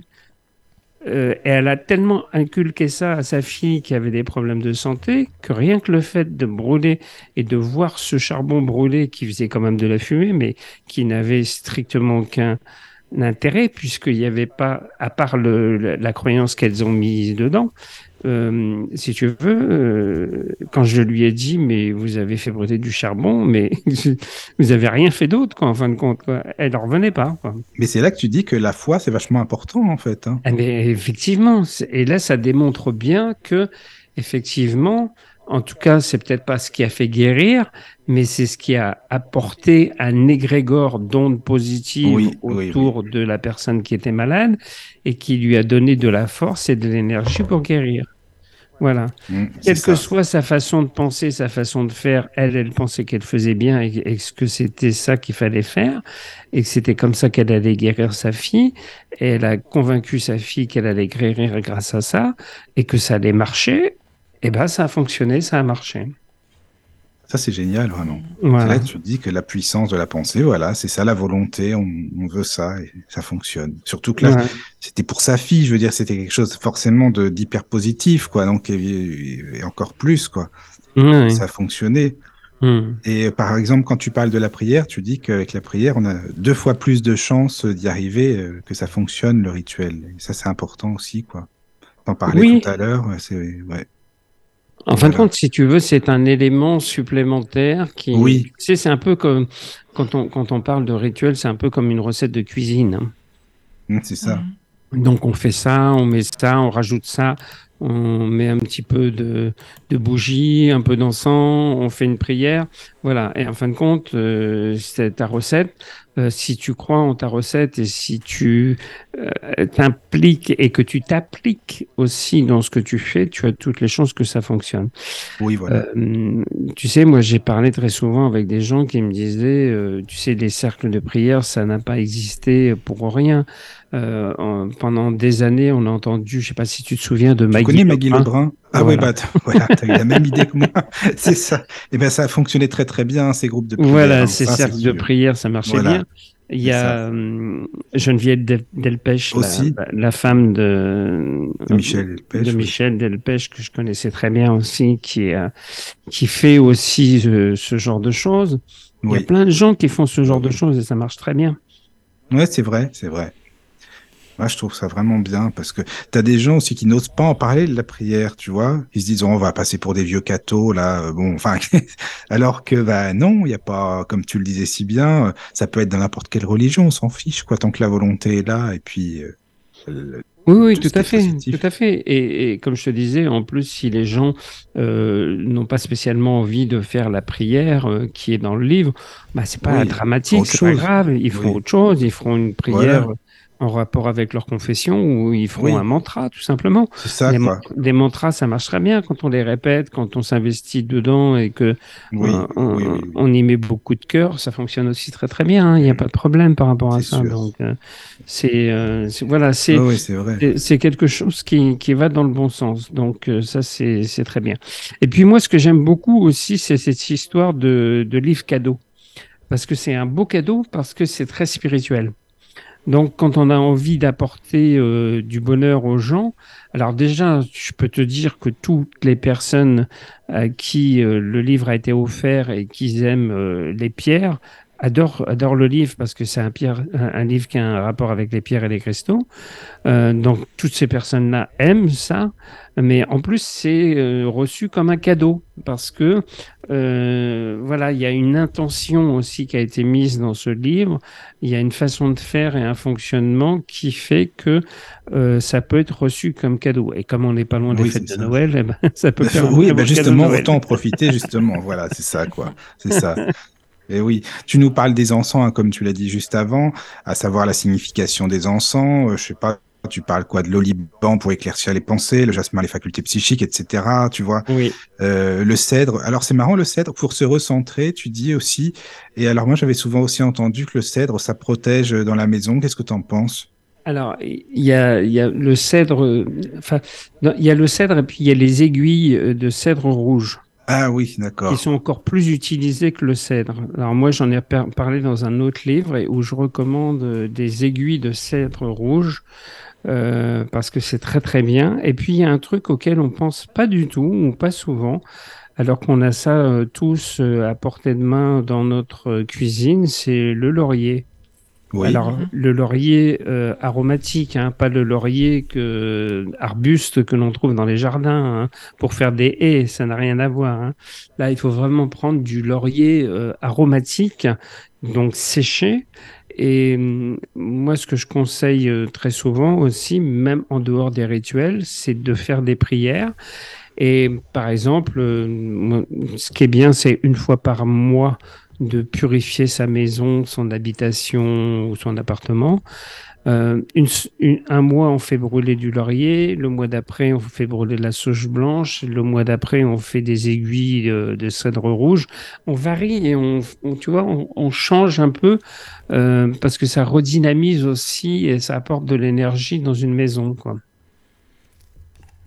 Donc c'est bien de faire des choses un petit peu euh, euh, différentes et de pas non plus Oui. systématiquement tout le temps, tout le temps. Tout le temps la même que- chose, quoi. Parce Mm. qu'on entend parler beaucoup de la sauge blanche depuis très longtemps. Oui, c'est ça. Euh, et c'est vrai que tout le monde, euh, tout le monde propose ça uniquement, mais il n'y a pas que ça. Quoi. non, non, non. Mm, mm. Euh, Oui, Caro, voulais- oui, j'avais une question. Donc, euh, par rapport à, à chacun des, des rituels qui, qui sont posés dans le livre, on peut ajouter, par exemple, un cristal de roche pour euh, amplifier. On dit toujours le cristal de roche amplifie l'effet des, des autres pierres. On pourrait en le- rajouter un. euh, c'est pas nécessaire Non. puisque chaque pierre a sa particularité et son pouvoir. Euh, et ça sert à rien de. C'est un peu comme le fait de dire je vais mettre un cristal beaucoup plus gros parce que ça ira plus vite et ça va donner plus d'effet. Non, c'est pas la Mhm. peine. Euh, la, la seule chose qu'on sait en matière de rituel, de magie et de lithothérapie, c'est que le cristal peut se substituer aussi à une autre pierre. Donc, par exemple, si tu dois utiliser quatre aventurines et que tu n'en as que trois, tu, à la place d'une aventurine, tu peux mettre un cristal de roche parce qu'il va faire la différence et il va euh, s'imprégner des autres pierres. Euh, mais par contre, euh, l'additionner à autre chose, c'est pas, c'est pas, c'est pas nécessaire. Hmm, d'accord. Ok. Et euh, à quel à quel détail est-ce que tu vois qu'une pierre, euh, enfin une pierre, est-ce qu'elle est déjà en fin de vie ou pas? Est-ce qu'elle a une fin de vie déjà la question? Alors, elle n'a pas de fin de vie, mais elle a plutôt euh, tendance à se vider de son énergie et de son pouvoir. Donc effectivement, moi, il y a un rituel spécifique euh, dans le livre euh, où on utilise justement quatre cristaux euh, de roche pour pouvoir redynamiser une pierre avec un dessin agissant. Mais on peut aussi euh, très bien euh, utiliser d'autres techniques ou d'autres méthodes. Euh, il y a une technique qui marche très très bien, par exemple, c'est la coquille Saint-Jacques, mmh. où on peut poser une pierre ou un cristal dans une coquille Saint-Jacques. Parce que ça peut, par l'onde de forme de la coquille, permettre à cette pierre de se redynamiser. Après, ce qu'il faut toujours faire, c'est avoir un pendule sous la main et puis euh, pouvoir mesurer avec euh, euh, des planches spécifiques un petit peu la qualité et le degré d'énergie qui est dans la pierre pour savoir si on a besoin euh, de la laver, de la purifier, de la passer dans l'encens ou de la mettre dans une coquille ou, mhm. ou de la mettre sur un dessin agissant, etc. Quoi. En fin de compte, euh, la seule façon de le savoir, c'est vraiment de tester au, en radiesthésie au pendule. Quoi. D'accord. Et les dessins euh, que tu as posés dans ton livre, tu c'est préférable de les dessiner soi-même ou juste une photocopie, c'est bon? Non, une photocopie, c'est bon. Alors, faut pas le mettre euh, et faire le rituel sur le livre, bien, sûr. Il faut photocopier euh, le dessin.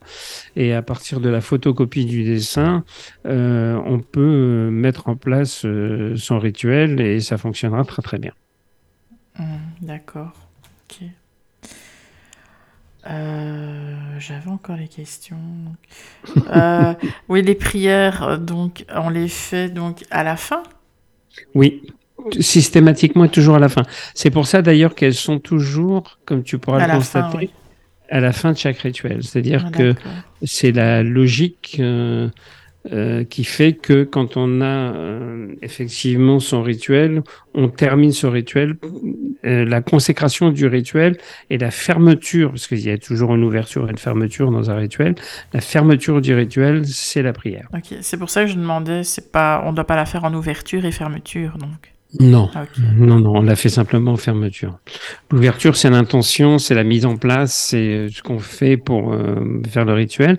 Alors par contre, des fois, sur certains rituels, je dis qu'il faut qu'ils se déroulent sur plusieurs jours. C'est ce que j'allais euh, te dire, sept jours, tu avais mis, je crois, il me semble qu'il y avait voilà, un rituel. Donc là, effectivement, on peut faire la prière tous les jours. Oui, c'est ça. mais c'est pas une obligation, on peut faire les sept jours. On peut faire des neuvaines aussi. Euh, on peut faire des neuvaines, mais pas dans ce cadre-là et sur cette façon de faire, parce que les rituels sont adaptés avec des jours particuliers, ouais, oui, voilà, séquences particulières de certains jours. Donc euh, la neuvaine ne s'y adapte pas en fin de compte. D'accord. Et si on fait un rituel euh, sur plusieurs jours, on doit, on doit le faire toujours à la même heure? Exactement. Euh, c'est le principe du magnétisme et de l'amplification des ondes et des énergies. C'est-à-dire que euh, on sait que quand euh, on fait un rituel toujours au même endroit, dans le même lieu, à la même heure, euh, on, je, je, je, vais reparler encore euh, de l'égrégore, mais on, on, revient toujours là-dessus, c'est-à-dire que l'égrégore, c'est la constitution d'ondes qui se s'amplifie plus on fait quelque chose et cette constitution d'onde elle va être positive et elle va s'amplifier et le fait qu'on la fasse toujours à la même heure euh, ça apporte aussi euh, un plus. Euh, comme les magnétiseurs qui travaillent toujours au même endroit, dans le même lieu, ont une pièce qui se magnétise, et ce qui fait que quand ils commencent à travailler, ils ont déjà un champ magnétique qui leur permet euh, de démarrer leur séance dans de très bonnes conditions et avec le vent en poupe pour euh, pouvoir euh, mener à bien ce qu'ils ont à faire. Il y a des moments de la journée qui sont plus propices ou peut-être en soirée? Non, pas. Non, pas spécialement. En fin de compte, c'est la personne qui doit le définir. C'est comme l'endroit où tu fais ton rituel, c'est-à-dire c'est toi qui définis ton, ton, endroit où tu dois faire ton rituel. Il n'y a pas un endroit mieux qu'un autre. Euh, en fin de compte, l'endroit, c'est dans lequel on se sent le mieux. Euh, Voilà, donc il faut le faire principalement dans cet endroit-là. Après, l'heure, euh, ça peut être à n'importe quelle heure. Il y a des gens qui veulent le faire avant de partir travailler parce qu'ils sont en pleine forme. Euh, ils sont bien. Il y a des gens, ils ont une coupure le midi, donc c'est plus pratique. Et puis il y a des gens qui disent, bah, le soir au moins je suis libre, j'ai l'esprit dégagé, euh, j'ai plus rien à penser, donc je peux m'investir totalement dans mon rituel. Donc il n'y a pas de, hormis l'heure qui doit après se faire systématiquement tous les jours à la même heure, il n'y a pas de, il n'y a pas d'heure particulière dans la journée qui, qui pour commencer quoi. Pour mmh. commencer, non. Voilà, oui. Mmh, d'accord. Oui, oui. Tu parles aussi, euh, comme on le disait tout à l'heure, des chakras, euh, des couleurs aussi. Euh, quelle pierre correspond aussi euh, aux chakras? Et sur quel chakra les utiliser aussi selon les rituels, c'est ça aussi? Alors oui, alors euh, en fin de compte, on est plus en connexion avec un chakra. Oui, voilà. Euh, plutôt que de les poser directement sur un chakra. Mmh, D'accord. C'est plus la connexion qui se fait directement avec le chakra en question. Alors après, par contre, tu as des actions euh, comme l'action de la communication, où oui. tu vas poser, euh, tu es allongé avec euh, la pierre euh, qui va se poser directement sur le chakra de la gorge, puisqu'on est sur le chakra de la communication, oui. ça se fait avec une amazonite. Mais il y a très peu d'utilisation, en fin de compte, dans le livre sont directement en rapport avec les chakras. Euh, parce que, en fin de compte, euh, le simple fait d'être connecté à ce chakra suffit, quoi. D'accord, d'accord, d'accord. Ok. Ah, il y a un truc, tu sais, qui m'a intrigué, Jean Didier, parce que bon, après, c'est vrai que, bah, comme Caroline, elle voit bien sûr les, images, hein, comme on le disait, mais moi, ne les voyant pas, si tu veux, il y a une chose que tu as écrite qui m'intrigue. En fait, j'ai essayé d'imaginer, tu sais, est-ce que tu peux expliquer, c'est un, un, rituel. Euh, euh, avec une, euh, je crois que c'est une hématite, il me semble, euh, que tu as besoin de trois hématites avec un saladier et de l'eau de source. Ça m'a intrigué, c'est parce que je l'essayais de l'imaginer en même temps, moi, tu vois, en fait. Et, euh, et, et, voilà, je sais pas si comment comment on peut expliquer. C'est juste euh, pas pour le donner, hein, bien sûr, mais euh, ça m'intrigue en fait. Si tu veux, le, passe, passe les, les, mains de chaque côté du saladier. Tu vois ce que je veux dire? Oui, parce qu'il y a une action magnétique en fin de compte qui se ah, fait oui, en même temps par rapport à ça à l'eau de source en plus, forcément, quoi. Voilà, donc il faut que... Alors, c'est de l'eau de source ou de l'eau euh, qui peut être, euh, comment on appelle ça, purifiée euh, dans un appareil. Oui. de l'eau filtrée, ce qu'on appelle de l'eau filtrée. Voilà, oui, oui, oui. Bon, après, si tu veux, l'utilisation de ces pierres par rapport à ça, elle se fait simplement de, de façon magnétique. Euh, donc c'est aussi euh, la façon dont on va euh, s'impliquer toujours de la même façon euh, dans son rituel et qu'on va le mettre en place. J'explique oui. de façon détaillée dans le rituel, mais voilà, c'est ça. À la radio, c'est pas très. Euh, non, non, non, non, non, non, c'est pas. Non, non, non c'est c'est pour essayer d'imaginer un petit peu, hein, tu sais, c'est pour ça. Ouais, euh, ouais, ouais. Voilà. Mais oui, en fin de compte, c'est comme pourrait le dire euh, Caroline. Euh, de toute façon, la personne, elle est guidée pas par pas euh, et c'est numéroté action par action, si tu veux. Oui. Tu vois Donc, euh, à chaque fois, c'est marqué en 1, vous faites ça, en 2, vous faites ça. Il y a un petit euh, croquis ou schéma qui explique ce qu'il faut faire. En 3, vous faites ça, etc., etc. Donc, si tu veux, la personne, elle est guidée totalement du début jusqu'à la fin euh, dans son action et dans ce qu'elle oui. fait. Elle n'est pas euh, perdu pour se dire ah bah là je comprends plus qu'est-ce qu'il faut oui voilà on, on donne pas tout euh, comme ça euh, d'un coup débrouillez-vous. C'est pas le but non plus forcément. Non non. oui, je, je non non c'est euh, quand je parlais tout à l'heure de livre pratique c'est vraiment livre pratique. Oui, c'est-à-dire oui, que tout est détaillé un petit peu comme je le disais aussi tout à l'heure comme une recette de cuisine quoi tu vois? Oui, oui. Non, mais c'est vrai que si tu veux, c'est bon, c'est peut-être un peu bon. Je te pose pas mal de questions là-dessus. Hein, J'espère que ça t'embête pas parce que c'est vrai que je me dis euh, justement des personnes non, parce qu'il y a quand même peut-être des non-voyants qui écoutent aussi. Est-ce que nous, par exemple, tu penses qu'on peut ou non faire ces rituels ou c'est vraiment trop visuel en fait? Qu'est-ce qu'est-ce que t'en penses? Alors, il faut, moi je pense qu'il faut être aidé par quelqu'un parce qu'effectivement, euh, déjà, il y a aussi le problème des encens et des bougies. Ah oui, c'est vrai, il y a ça aussi, oui. Voilà, et du feu euh, et des dangers parce que bon, tu peux, euh, malgré que tu puisses ressentir la chaleur, tu puisses, tu, tu peux aussi à un moment sans t'en rendre compte, euh, taper dans une bougie, la faire tomber ou mettre le feu chez toi. C'est pas trop ce qui est recherché comme but, quoi. Tu vois. Non, non, ça c'est clair, je comprends. Non, non, mais tu vois, même par rapport aux pierres, aux cristaux et tout, je me demande, en fait, parce Bah, que j'ai jamais C'est essayé. quelqu'un qui est hein. obligé de l'apprendre. hein. Si tu veux une pierre bien précise, tu sauras pas la trouver. Enfin, oui, enfin. Tu sauras pas la choisir. Enfin, il faut la choisir toi. Enfin, il faut quelqu'un que- qui te guide aussi vers la pierre en question. Oui, tu, tu, tu peux être que guidé par Ouais. quelqu'un. euh, C'est très compliqué en fin de compte euh, par rapport à ça. Et puis il y a le problème que qu'on vient d'évoquer. Oui, par rapport aux bougies et aux aux encens. oui. bougies, aux encens et tout ça. À Mm. partir du moment où tu commences à utiliser le feu, faut quand même prendre beaucoup de précautions. C'est pour ça que je Oui, dis- oui, oui. j'expliquais tout à l'heure que c'est pas fait pour les enfants. Euh, voilà, qu'à partir de l'adolescence, effectivement, quand on commence à maîtriser un petit peu les choses, mais et qu'on est très attentif et qu'on surveille beaucoup ce qu'on fait, oui, mais autrement, non, faut, faut, Oui, je faut, beaucoup de vigilance par rapport à ça, quoi. Mm. Ah, mais j'aimerais bien essayer d'être guidé, hein, évidemment, mais Bien sûr, je, ça, je ça comprends m'intrigue, en fait, tu vois. Ouais, Et puis, il y a une chose aussi très importante, c'est alors, tu sais, hum, normalement, en lithothérapie, on utilise beaucoup les pierres par rapport aux soins et à la santé. oui, Euh, ça m'a été complètement interdit par euh, Hachette, qui n'a pas Ah oui voulu du tout rentrer là-dedans. d'accord. Depuis des années, il y a beaucoup de problèmes avec euh, la médecine médecins, et tout avec, ça, oui, euh, euh, voilà, avec le monde médical.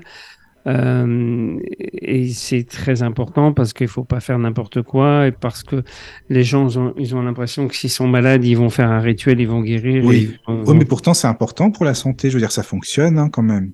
Bien sûr, mais, euh, euh, mais voilà. En tout cas, euh, eux, ils ont pas voulu. On, on parle d'énergie et on parle pas de santé. Voilà, oui. Oui, oui. Euh, et on met bien les gens en garde que à partir du moment où on fait des actions magiques en rapport avec les énergies, euh, il est hors de question d'arrêter un traitement médical Ah oui, ça c'est sûr, bien sûr. euh, et de se substituer à un traitement médical.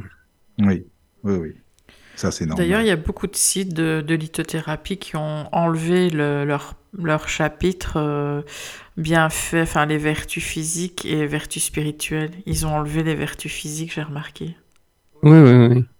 Oui, moi, tu sais qu'il a été épluché dans tous les sens, même s'il y a certaines choses que j'indiquais dans les chakras et l'utilisation des chakras et des couleurs qui m'ont retiré, qu'ils ont enlevé. Ouais, ça c'est Euh, dommage quand même, par contre. Voilà, pour, euh, pour, pour faire quelque chose de plus accessible, plus Ah simple et qu'on n'ait pas de problème hum, du tout avec le milieu médical. euh, et Ah d'un oui. autre côté, c'est pas plus mal. Tu sais, il faut savoir aussi que quand tu fais un livre de cet ordre-là, bon, euh, c'est pas un livre avec une couverture souple.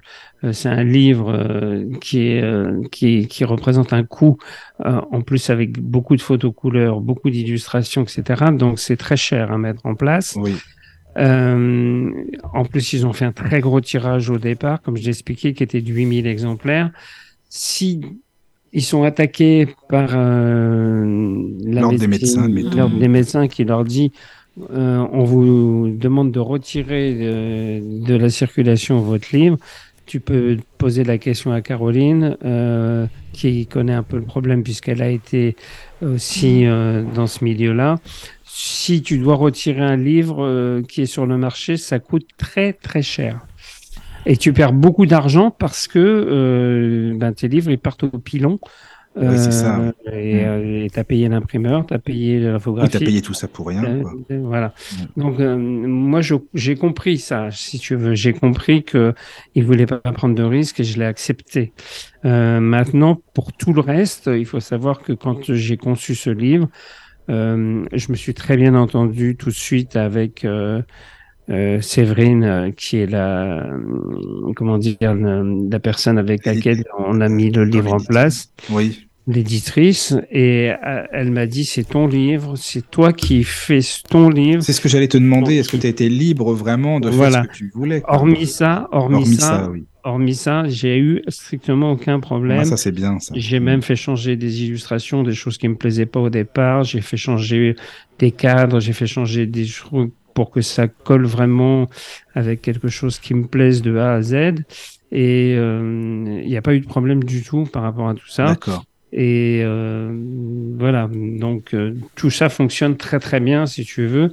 Et je pense qu'il y a un moment, il faut se rendre à l'évidence aussi que on est obligé de faire attention. Tu sais, les gens sont, euh, ils font, eux, ils font pas attention de, de, de leur côté. euh, ils se disent bon, allez, c'est un remède, c'est un remède comme un autre. Donc du Oui, coup, oui, oui, c'est ça. j'arrête de prendre mes médicaments ou alors voilà et puis après euh, si tu as une plainte sur le dos parce qu'on vient te dire bon, on a utilisé votre livre mais euh, du coup on a eu plus de problèmes de santé que bon, euh, c'est gênant quoi Ah bah là, oui, c'est embêtant, ça c'est sûr. C'est sûr. donc là du coup on a euh, zéro risque voilà, c'est ça. Oui, oui, non, puis là, c'est vrai que, comme on le disait, tu parles vraiment de beaucoup de, de choses en, concernant ouais, les cristaux, tous les, les cristaux, les pierres, entre les couleurs, les chakras, euh, bah, tout ce qui concerne, voilà, mais en même temps le bien-être, en fait, parce que c'est des rituels, c'est de la magie, mais c'est du bien-être, en fait. hein, oui, tout à fait c'est du bien-être et c'est euh, et c'est un livre qui est fait pour faire du bien Voilà, c'est ça. Puis j'ai- enfin, moi, je le prends un petit peu comme une espèce de petite révision. Tu vois, quand tu parles des chakras, on a tellement lu de, de choses là-dessus. Tu te dis, tiens, c'est bien, on Mm. revient aux sources aussi à la base. quoi. C'est Mhm. c'est sympa.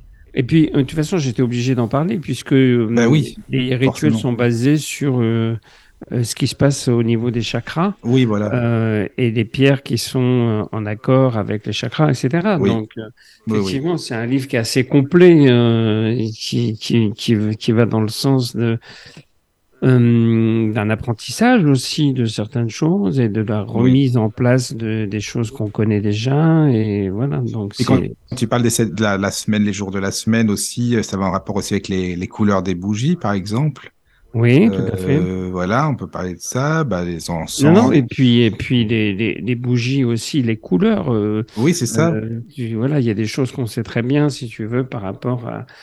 Mais ne serait-ce que les couleurs qu'on utilise dans la vie de tous les jours. Tu sais, justement, je vais revenir à la radio dont je parlais quand euh, j'ai commencé à faire de la radio.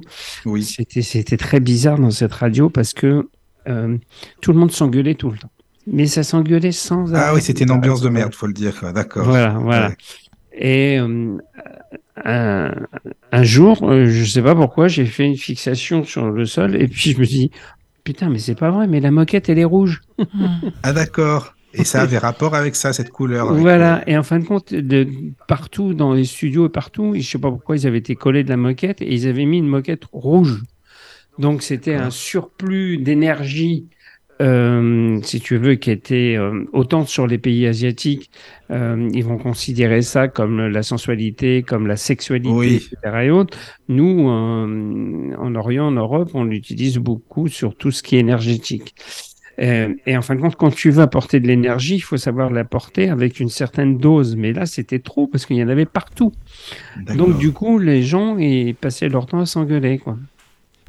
Et après, est-ce qu'ils ont fait changer la moquette et justement, ça s'est mieux passé pour pouvoir pour Alors l'expérience. après, moi, je suis parti, puis la Ah, t'es parti, t'as pas pu savoir. Non, j'ai pas pu savoir. Non, j'ai pas Ouais. pu savoir. Mais bah, sur le domaine médical, on sait très bien aussi, par exemple, qu'on utilise certaines couleurs comme le bleu euh, pour apaiser euh, ou le vert pour euh, détendre, pour calmer les gens qui sont euh, hyper tendus, angoissés, etc. Parce que ça, euh, il y a une fréquence qui les euh, qui les détend. Alors, du coup, c'est marrant parce que euh, moi, j'avais euh, été en contact deux ou trois fois avec des non-voyants qui m'avaient Oui. dit que quand on leur mettait des objets d'une certaine couleur, ils arrivaient à sentir euh, la couleur, si c'était une couleur chaude ou si c'était une couleur froide. Je sais pas si toi d'ailleurs ça t'est si Bah, tu, tu euh, fais froid ça. ou chaud, oui, mais en fait, comme j'ai jamais vu, si tu veux, je suis nourri en naissance, donc je pourrais pas dire à quelle couleur ça correspond vu que j'ai pas les, les bases. Tu vois, mon cerveau, il a jamais vu les couleurs, donc c'est vrai que je pourrais pas mettre de mots dessus, mais euh, la matière et l'objet, c'est plus chaud ou froid, oui, ça oui. Mais c'est quelqu'un qui a, admettons, quelqu'un qui a perdu la vue, hein, euh, là, il pourra plus te dire, oui, ça, ça me fait penser à telle Voilà. couleur. Ça, oui, Hmm. c'est sûr. Mais donc Euh, voilà, les couleurs, c'est pareil, ça a une importance. Et les pierres, euh, euh, des couleurs qu'on utilise dans les pierres, ben, c'est pareil, elles ont aussi une importance et elles sont euh, voilà en rapport avec des choses en particulier. Je voulais poser une question moi à Caroline. Est-ce que toi, Ah. tu, tu as une pierre euh, euh, que, que tu aimes en particulier ou pas? Euh, moi, j'aime beaucoup la septaria D'accord. ou la pyrite. Ah oui, toi, tu es sur des pierres euh, un peu euh, pas trop communes, on va dire quoi. Ah ben, peut-être.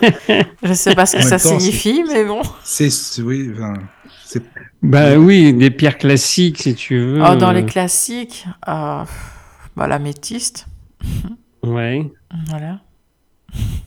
d'accord. Ouais, mais oui, toi, bah, t'es à ça- fond aux pierres aussi. Caro, elle est à fond dans les pierres et tout ça aussi. Donc, c'est pour ça que c'est peut-être euh, pas forcément connu, quoi. Mais bon. Hmm. Oui, c'est vrai que euh, moi j'ai l'impression que c'est hyper connu, mais oui.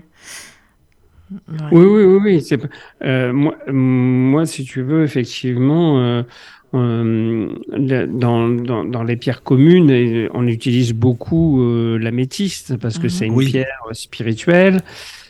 Euh, c'est une pierre qui détend, qui calme, qui relaxe, qui, euh, qui apporte euh, une certaine forme de spiritualité. Euh, après, tu as des, des pierres aussi qui sont plus connues, comme l'œil de tigre, par exemple, tu vois. Mhm. Tu as, différentes pierres comme ça. euh, L'œil de tigre, c'est, ce- c'est ce que j'ai. Enfin, je sais pas parce que j'ai des pierres. euh, c'est lesquelles que tu m'as. Oui, oui. Euh, Oui, c'est ça. oui, mais tu... Oui, tu as un bracelet avec trois pierres, l'œil de, de tigre, de faucon et de, de taureau.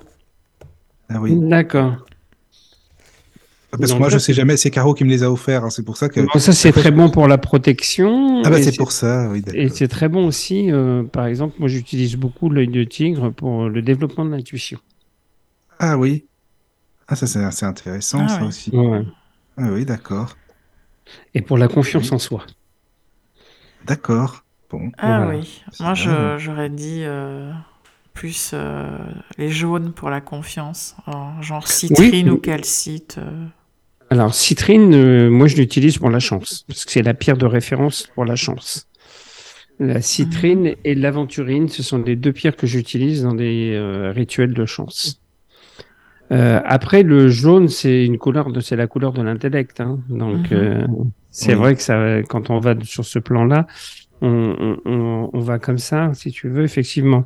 Euh, moi, j'ai beaucoup de commerçants autour de moi euh, qui mettent dans leur tiroir caisse des citrines Ah oui. pour attirer l'argent. Ah, d'accord. Et ce qui est marrant, c'est que j'ai rencontré quelqu'un qui tient une boutique de cristaux euh, il y a pas très, il y a quelques mois, chez qui euh, je suis allé assez souvent faire des dédicaces. Et d'abord, une des premières choses qu'elle m'a dit, elle m'a dit, moi, tu sais, ici chez moi, euh, dans, mon- dans mon tiroir caisse, il y a des citrines. hein. je veux, je veux pas Mhm. faire Comme ça, tu tout de suite, ça y est, c'est bon. Bah, faut en mettre chez nous. Hein. C'est pas possible, ça. C'est bon ça. Ouais, ça peut attirer la chance. En Ah tout ouais, cas, il y a, moi, Ouais, il y a- c'est- c'est il y a bien. une pierre qui m'intrigue, c'est, euh, je sais pas comment on dit, si c'est chiastolite ou, ou andalousite, parce que je l'ai déjà vu sous deux noms différents. C'est une Ouais. pierre avec une croix, justement. Enfin, cette pierre-là, on peut l'avoir sous plein de formes différentes. Il y a une croix à chaque fois dessus.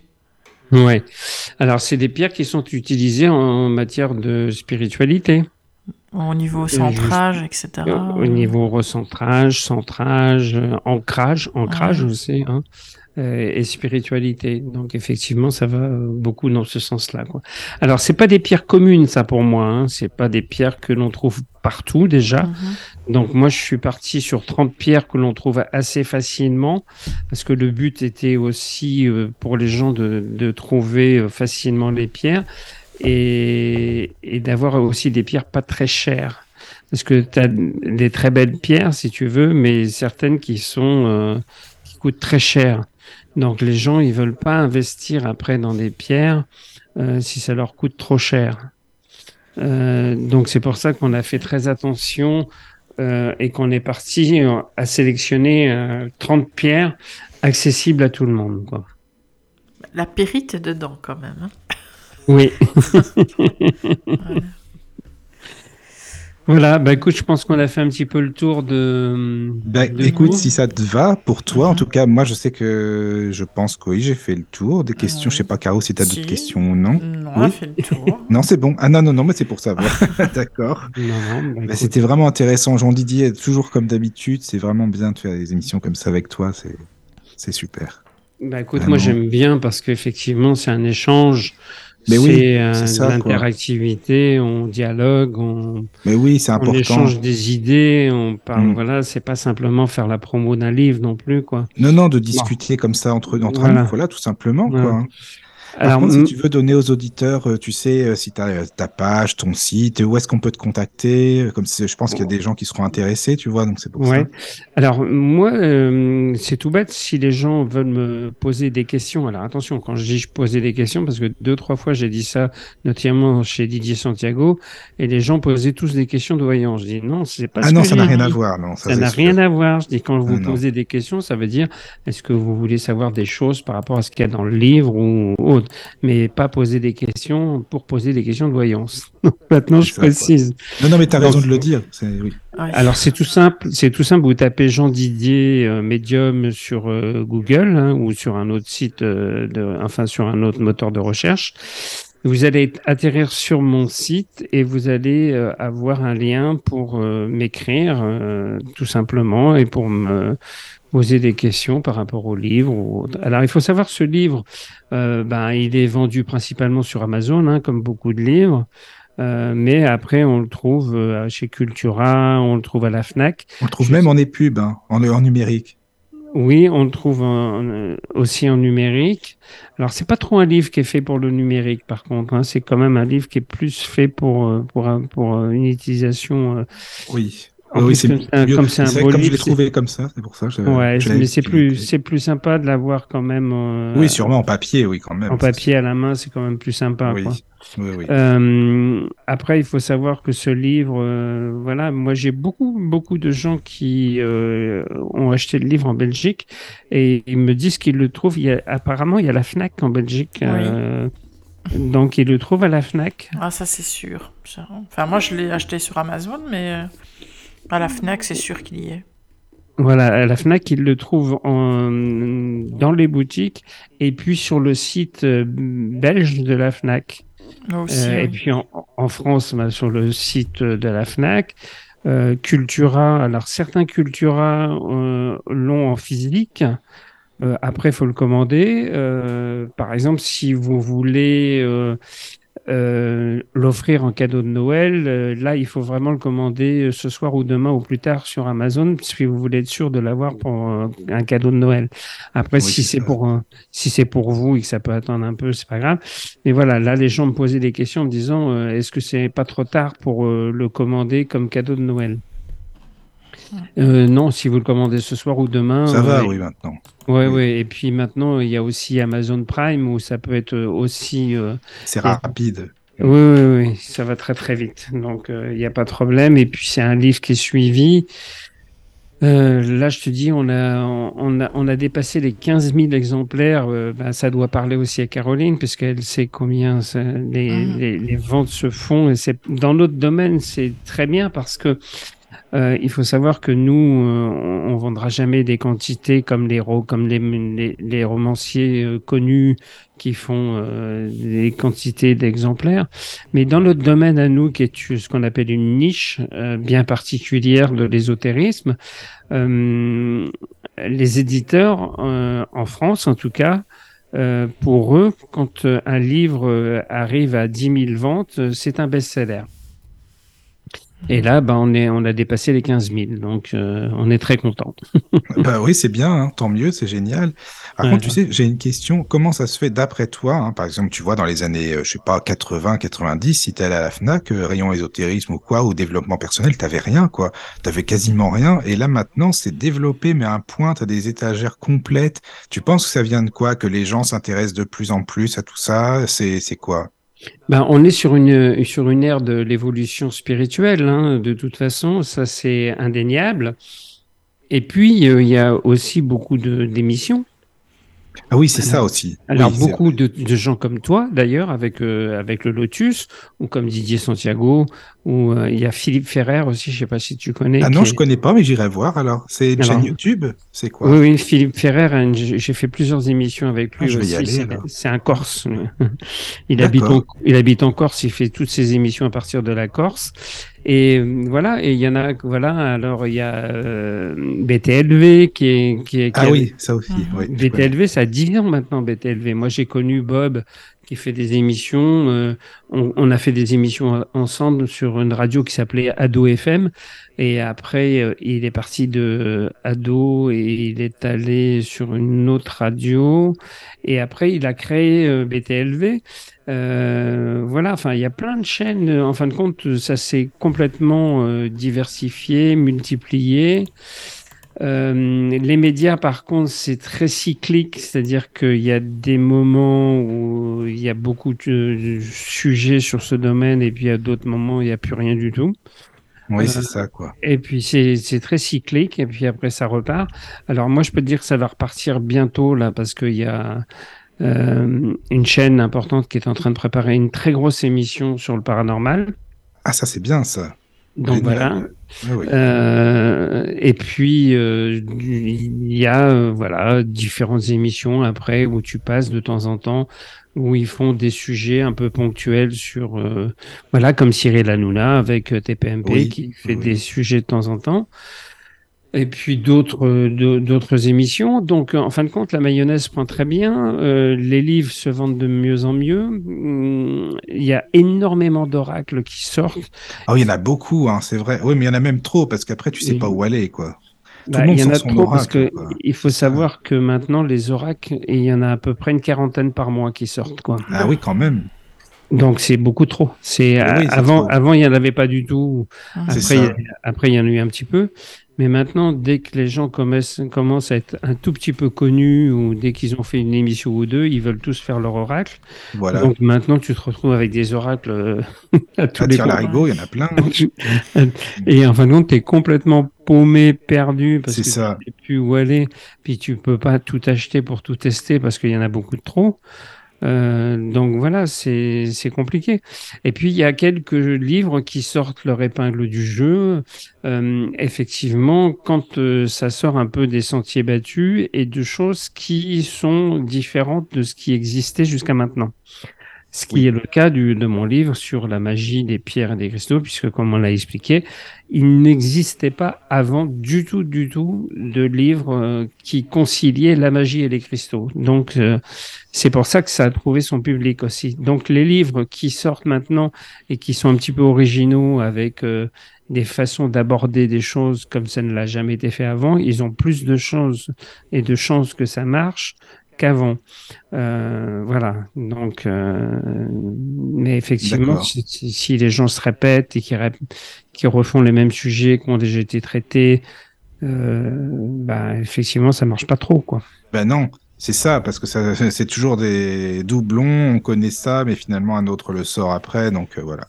Hmm. Comme on disait, les oracles. Mais c'est vrai qu'on on voit que les gens commencent à se réveiller à la spiritualité, je trouve, hein, quand même. C'est vrai, hein. Oui, oui, et c'est pour ça qu'on fait ce livre aussi euh, sur euh, les prières qui va sortir au mois de mai. Hein, euh, qui, qui est un livre, euh, là, il y a que ça, il y a que des prières dedans, et c'est les 150 psaumes de David qui Ah sont oui. revisités, remis au goût du jour, parce que les 150 psaumes de David, c'est pareil, on les connaissait, mais euh, c'était euh, un peu ancien et il y avait besoin un peu de dépoussiérage. Oui. Euh, et Oui, puis, euh, c'est pareil, j'ai aussi concilié pas mal de choses en rapport avec la magie, toujours pareil, avec, euh, avec les psaumes. Euh, donc, je pense que ça va être un livre aussi original qui, qui va changer et qui va être de toute façon dans la lignée de ce que j'ai toujours fait, puisque ça parlera euh, encore une fois de, de prière et de, de façon de fonctionner. Mais bon, écoute, on aura peut-être. euh, En tout cas, j'allais te le dire, j'espère que tu vas venir hein, pour nous Voilà. refaire euh, une on émission. aura, on aura voilà. l'occasion d'en parler dans quelques mois. Ah ben j'espère bien, oui. Ça serait génial, avec plaisir. Bon, Voilà, en tout bah, cas, je vous merci. remercie beaucoup de m'avoir accueilli sur les ondes euh, du Lotus. Avec Merci, plaisir. Merci. merci à toi, Caroline, et merci à toi, Michael. Merci à très bientôt alors. Et merci En à tout cas, je vous souhaite des très bonnes fêtes euh, de fin d'année. Et puis à toutes les personnes qui nous écoutent, pareil, très bonne fête à tout le monde. Merci. À bientôt. Merci. À bientôt. À bientôt. Au revoir. La radio du Lotus vous offre des émissions de qualité depuis de nombreuses années. Pour nous aider à poursuivre cette belle aventure, vous pouvez faire un don, que vous soyez invité ou auditeur. Retrouvez le lien sur la page Facebook de la radio du Lotus. Merci à vous.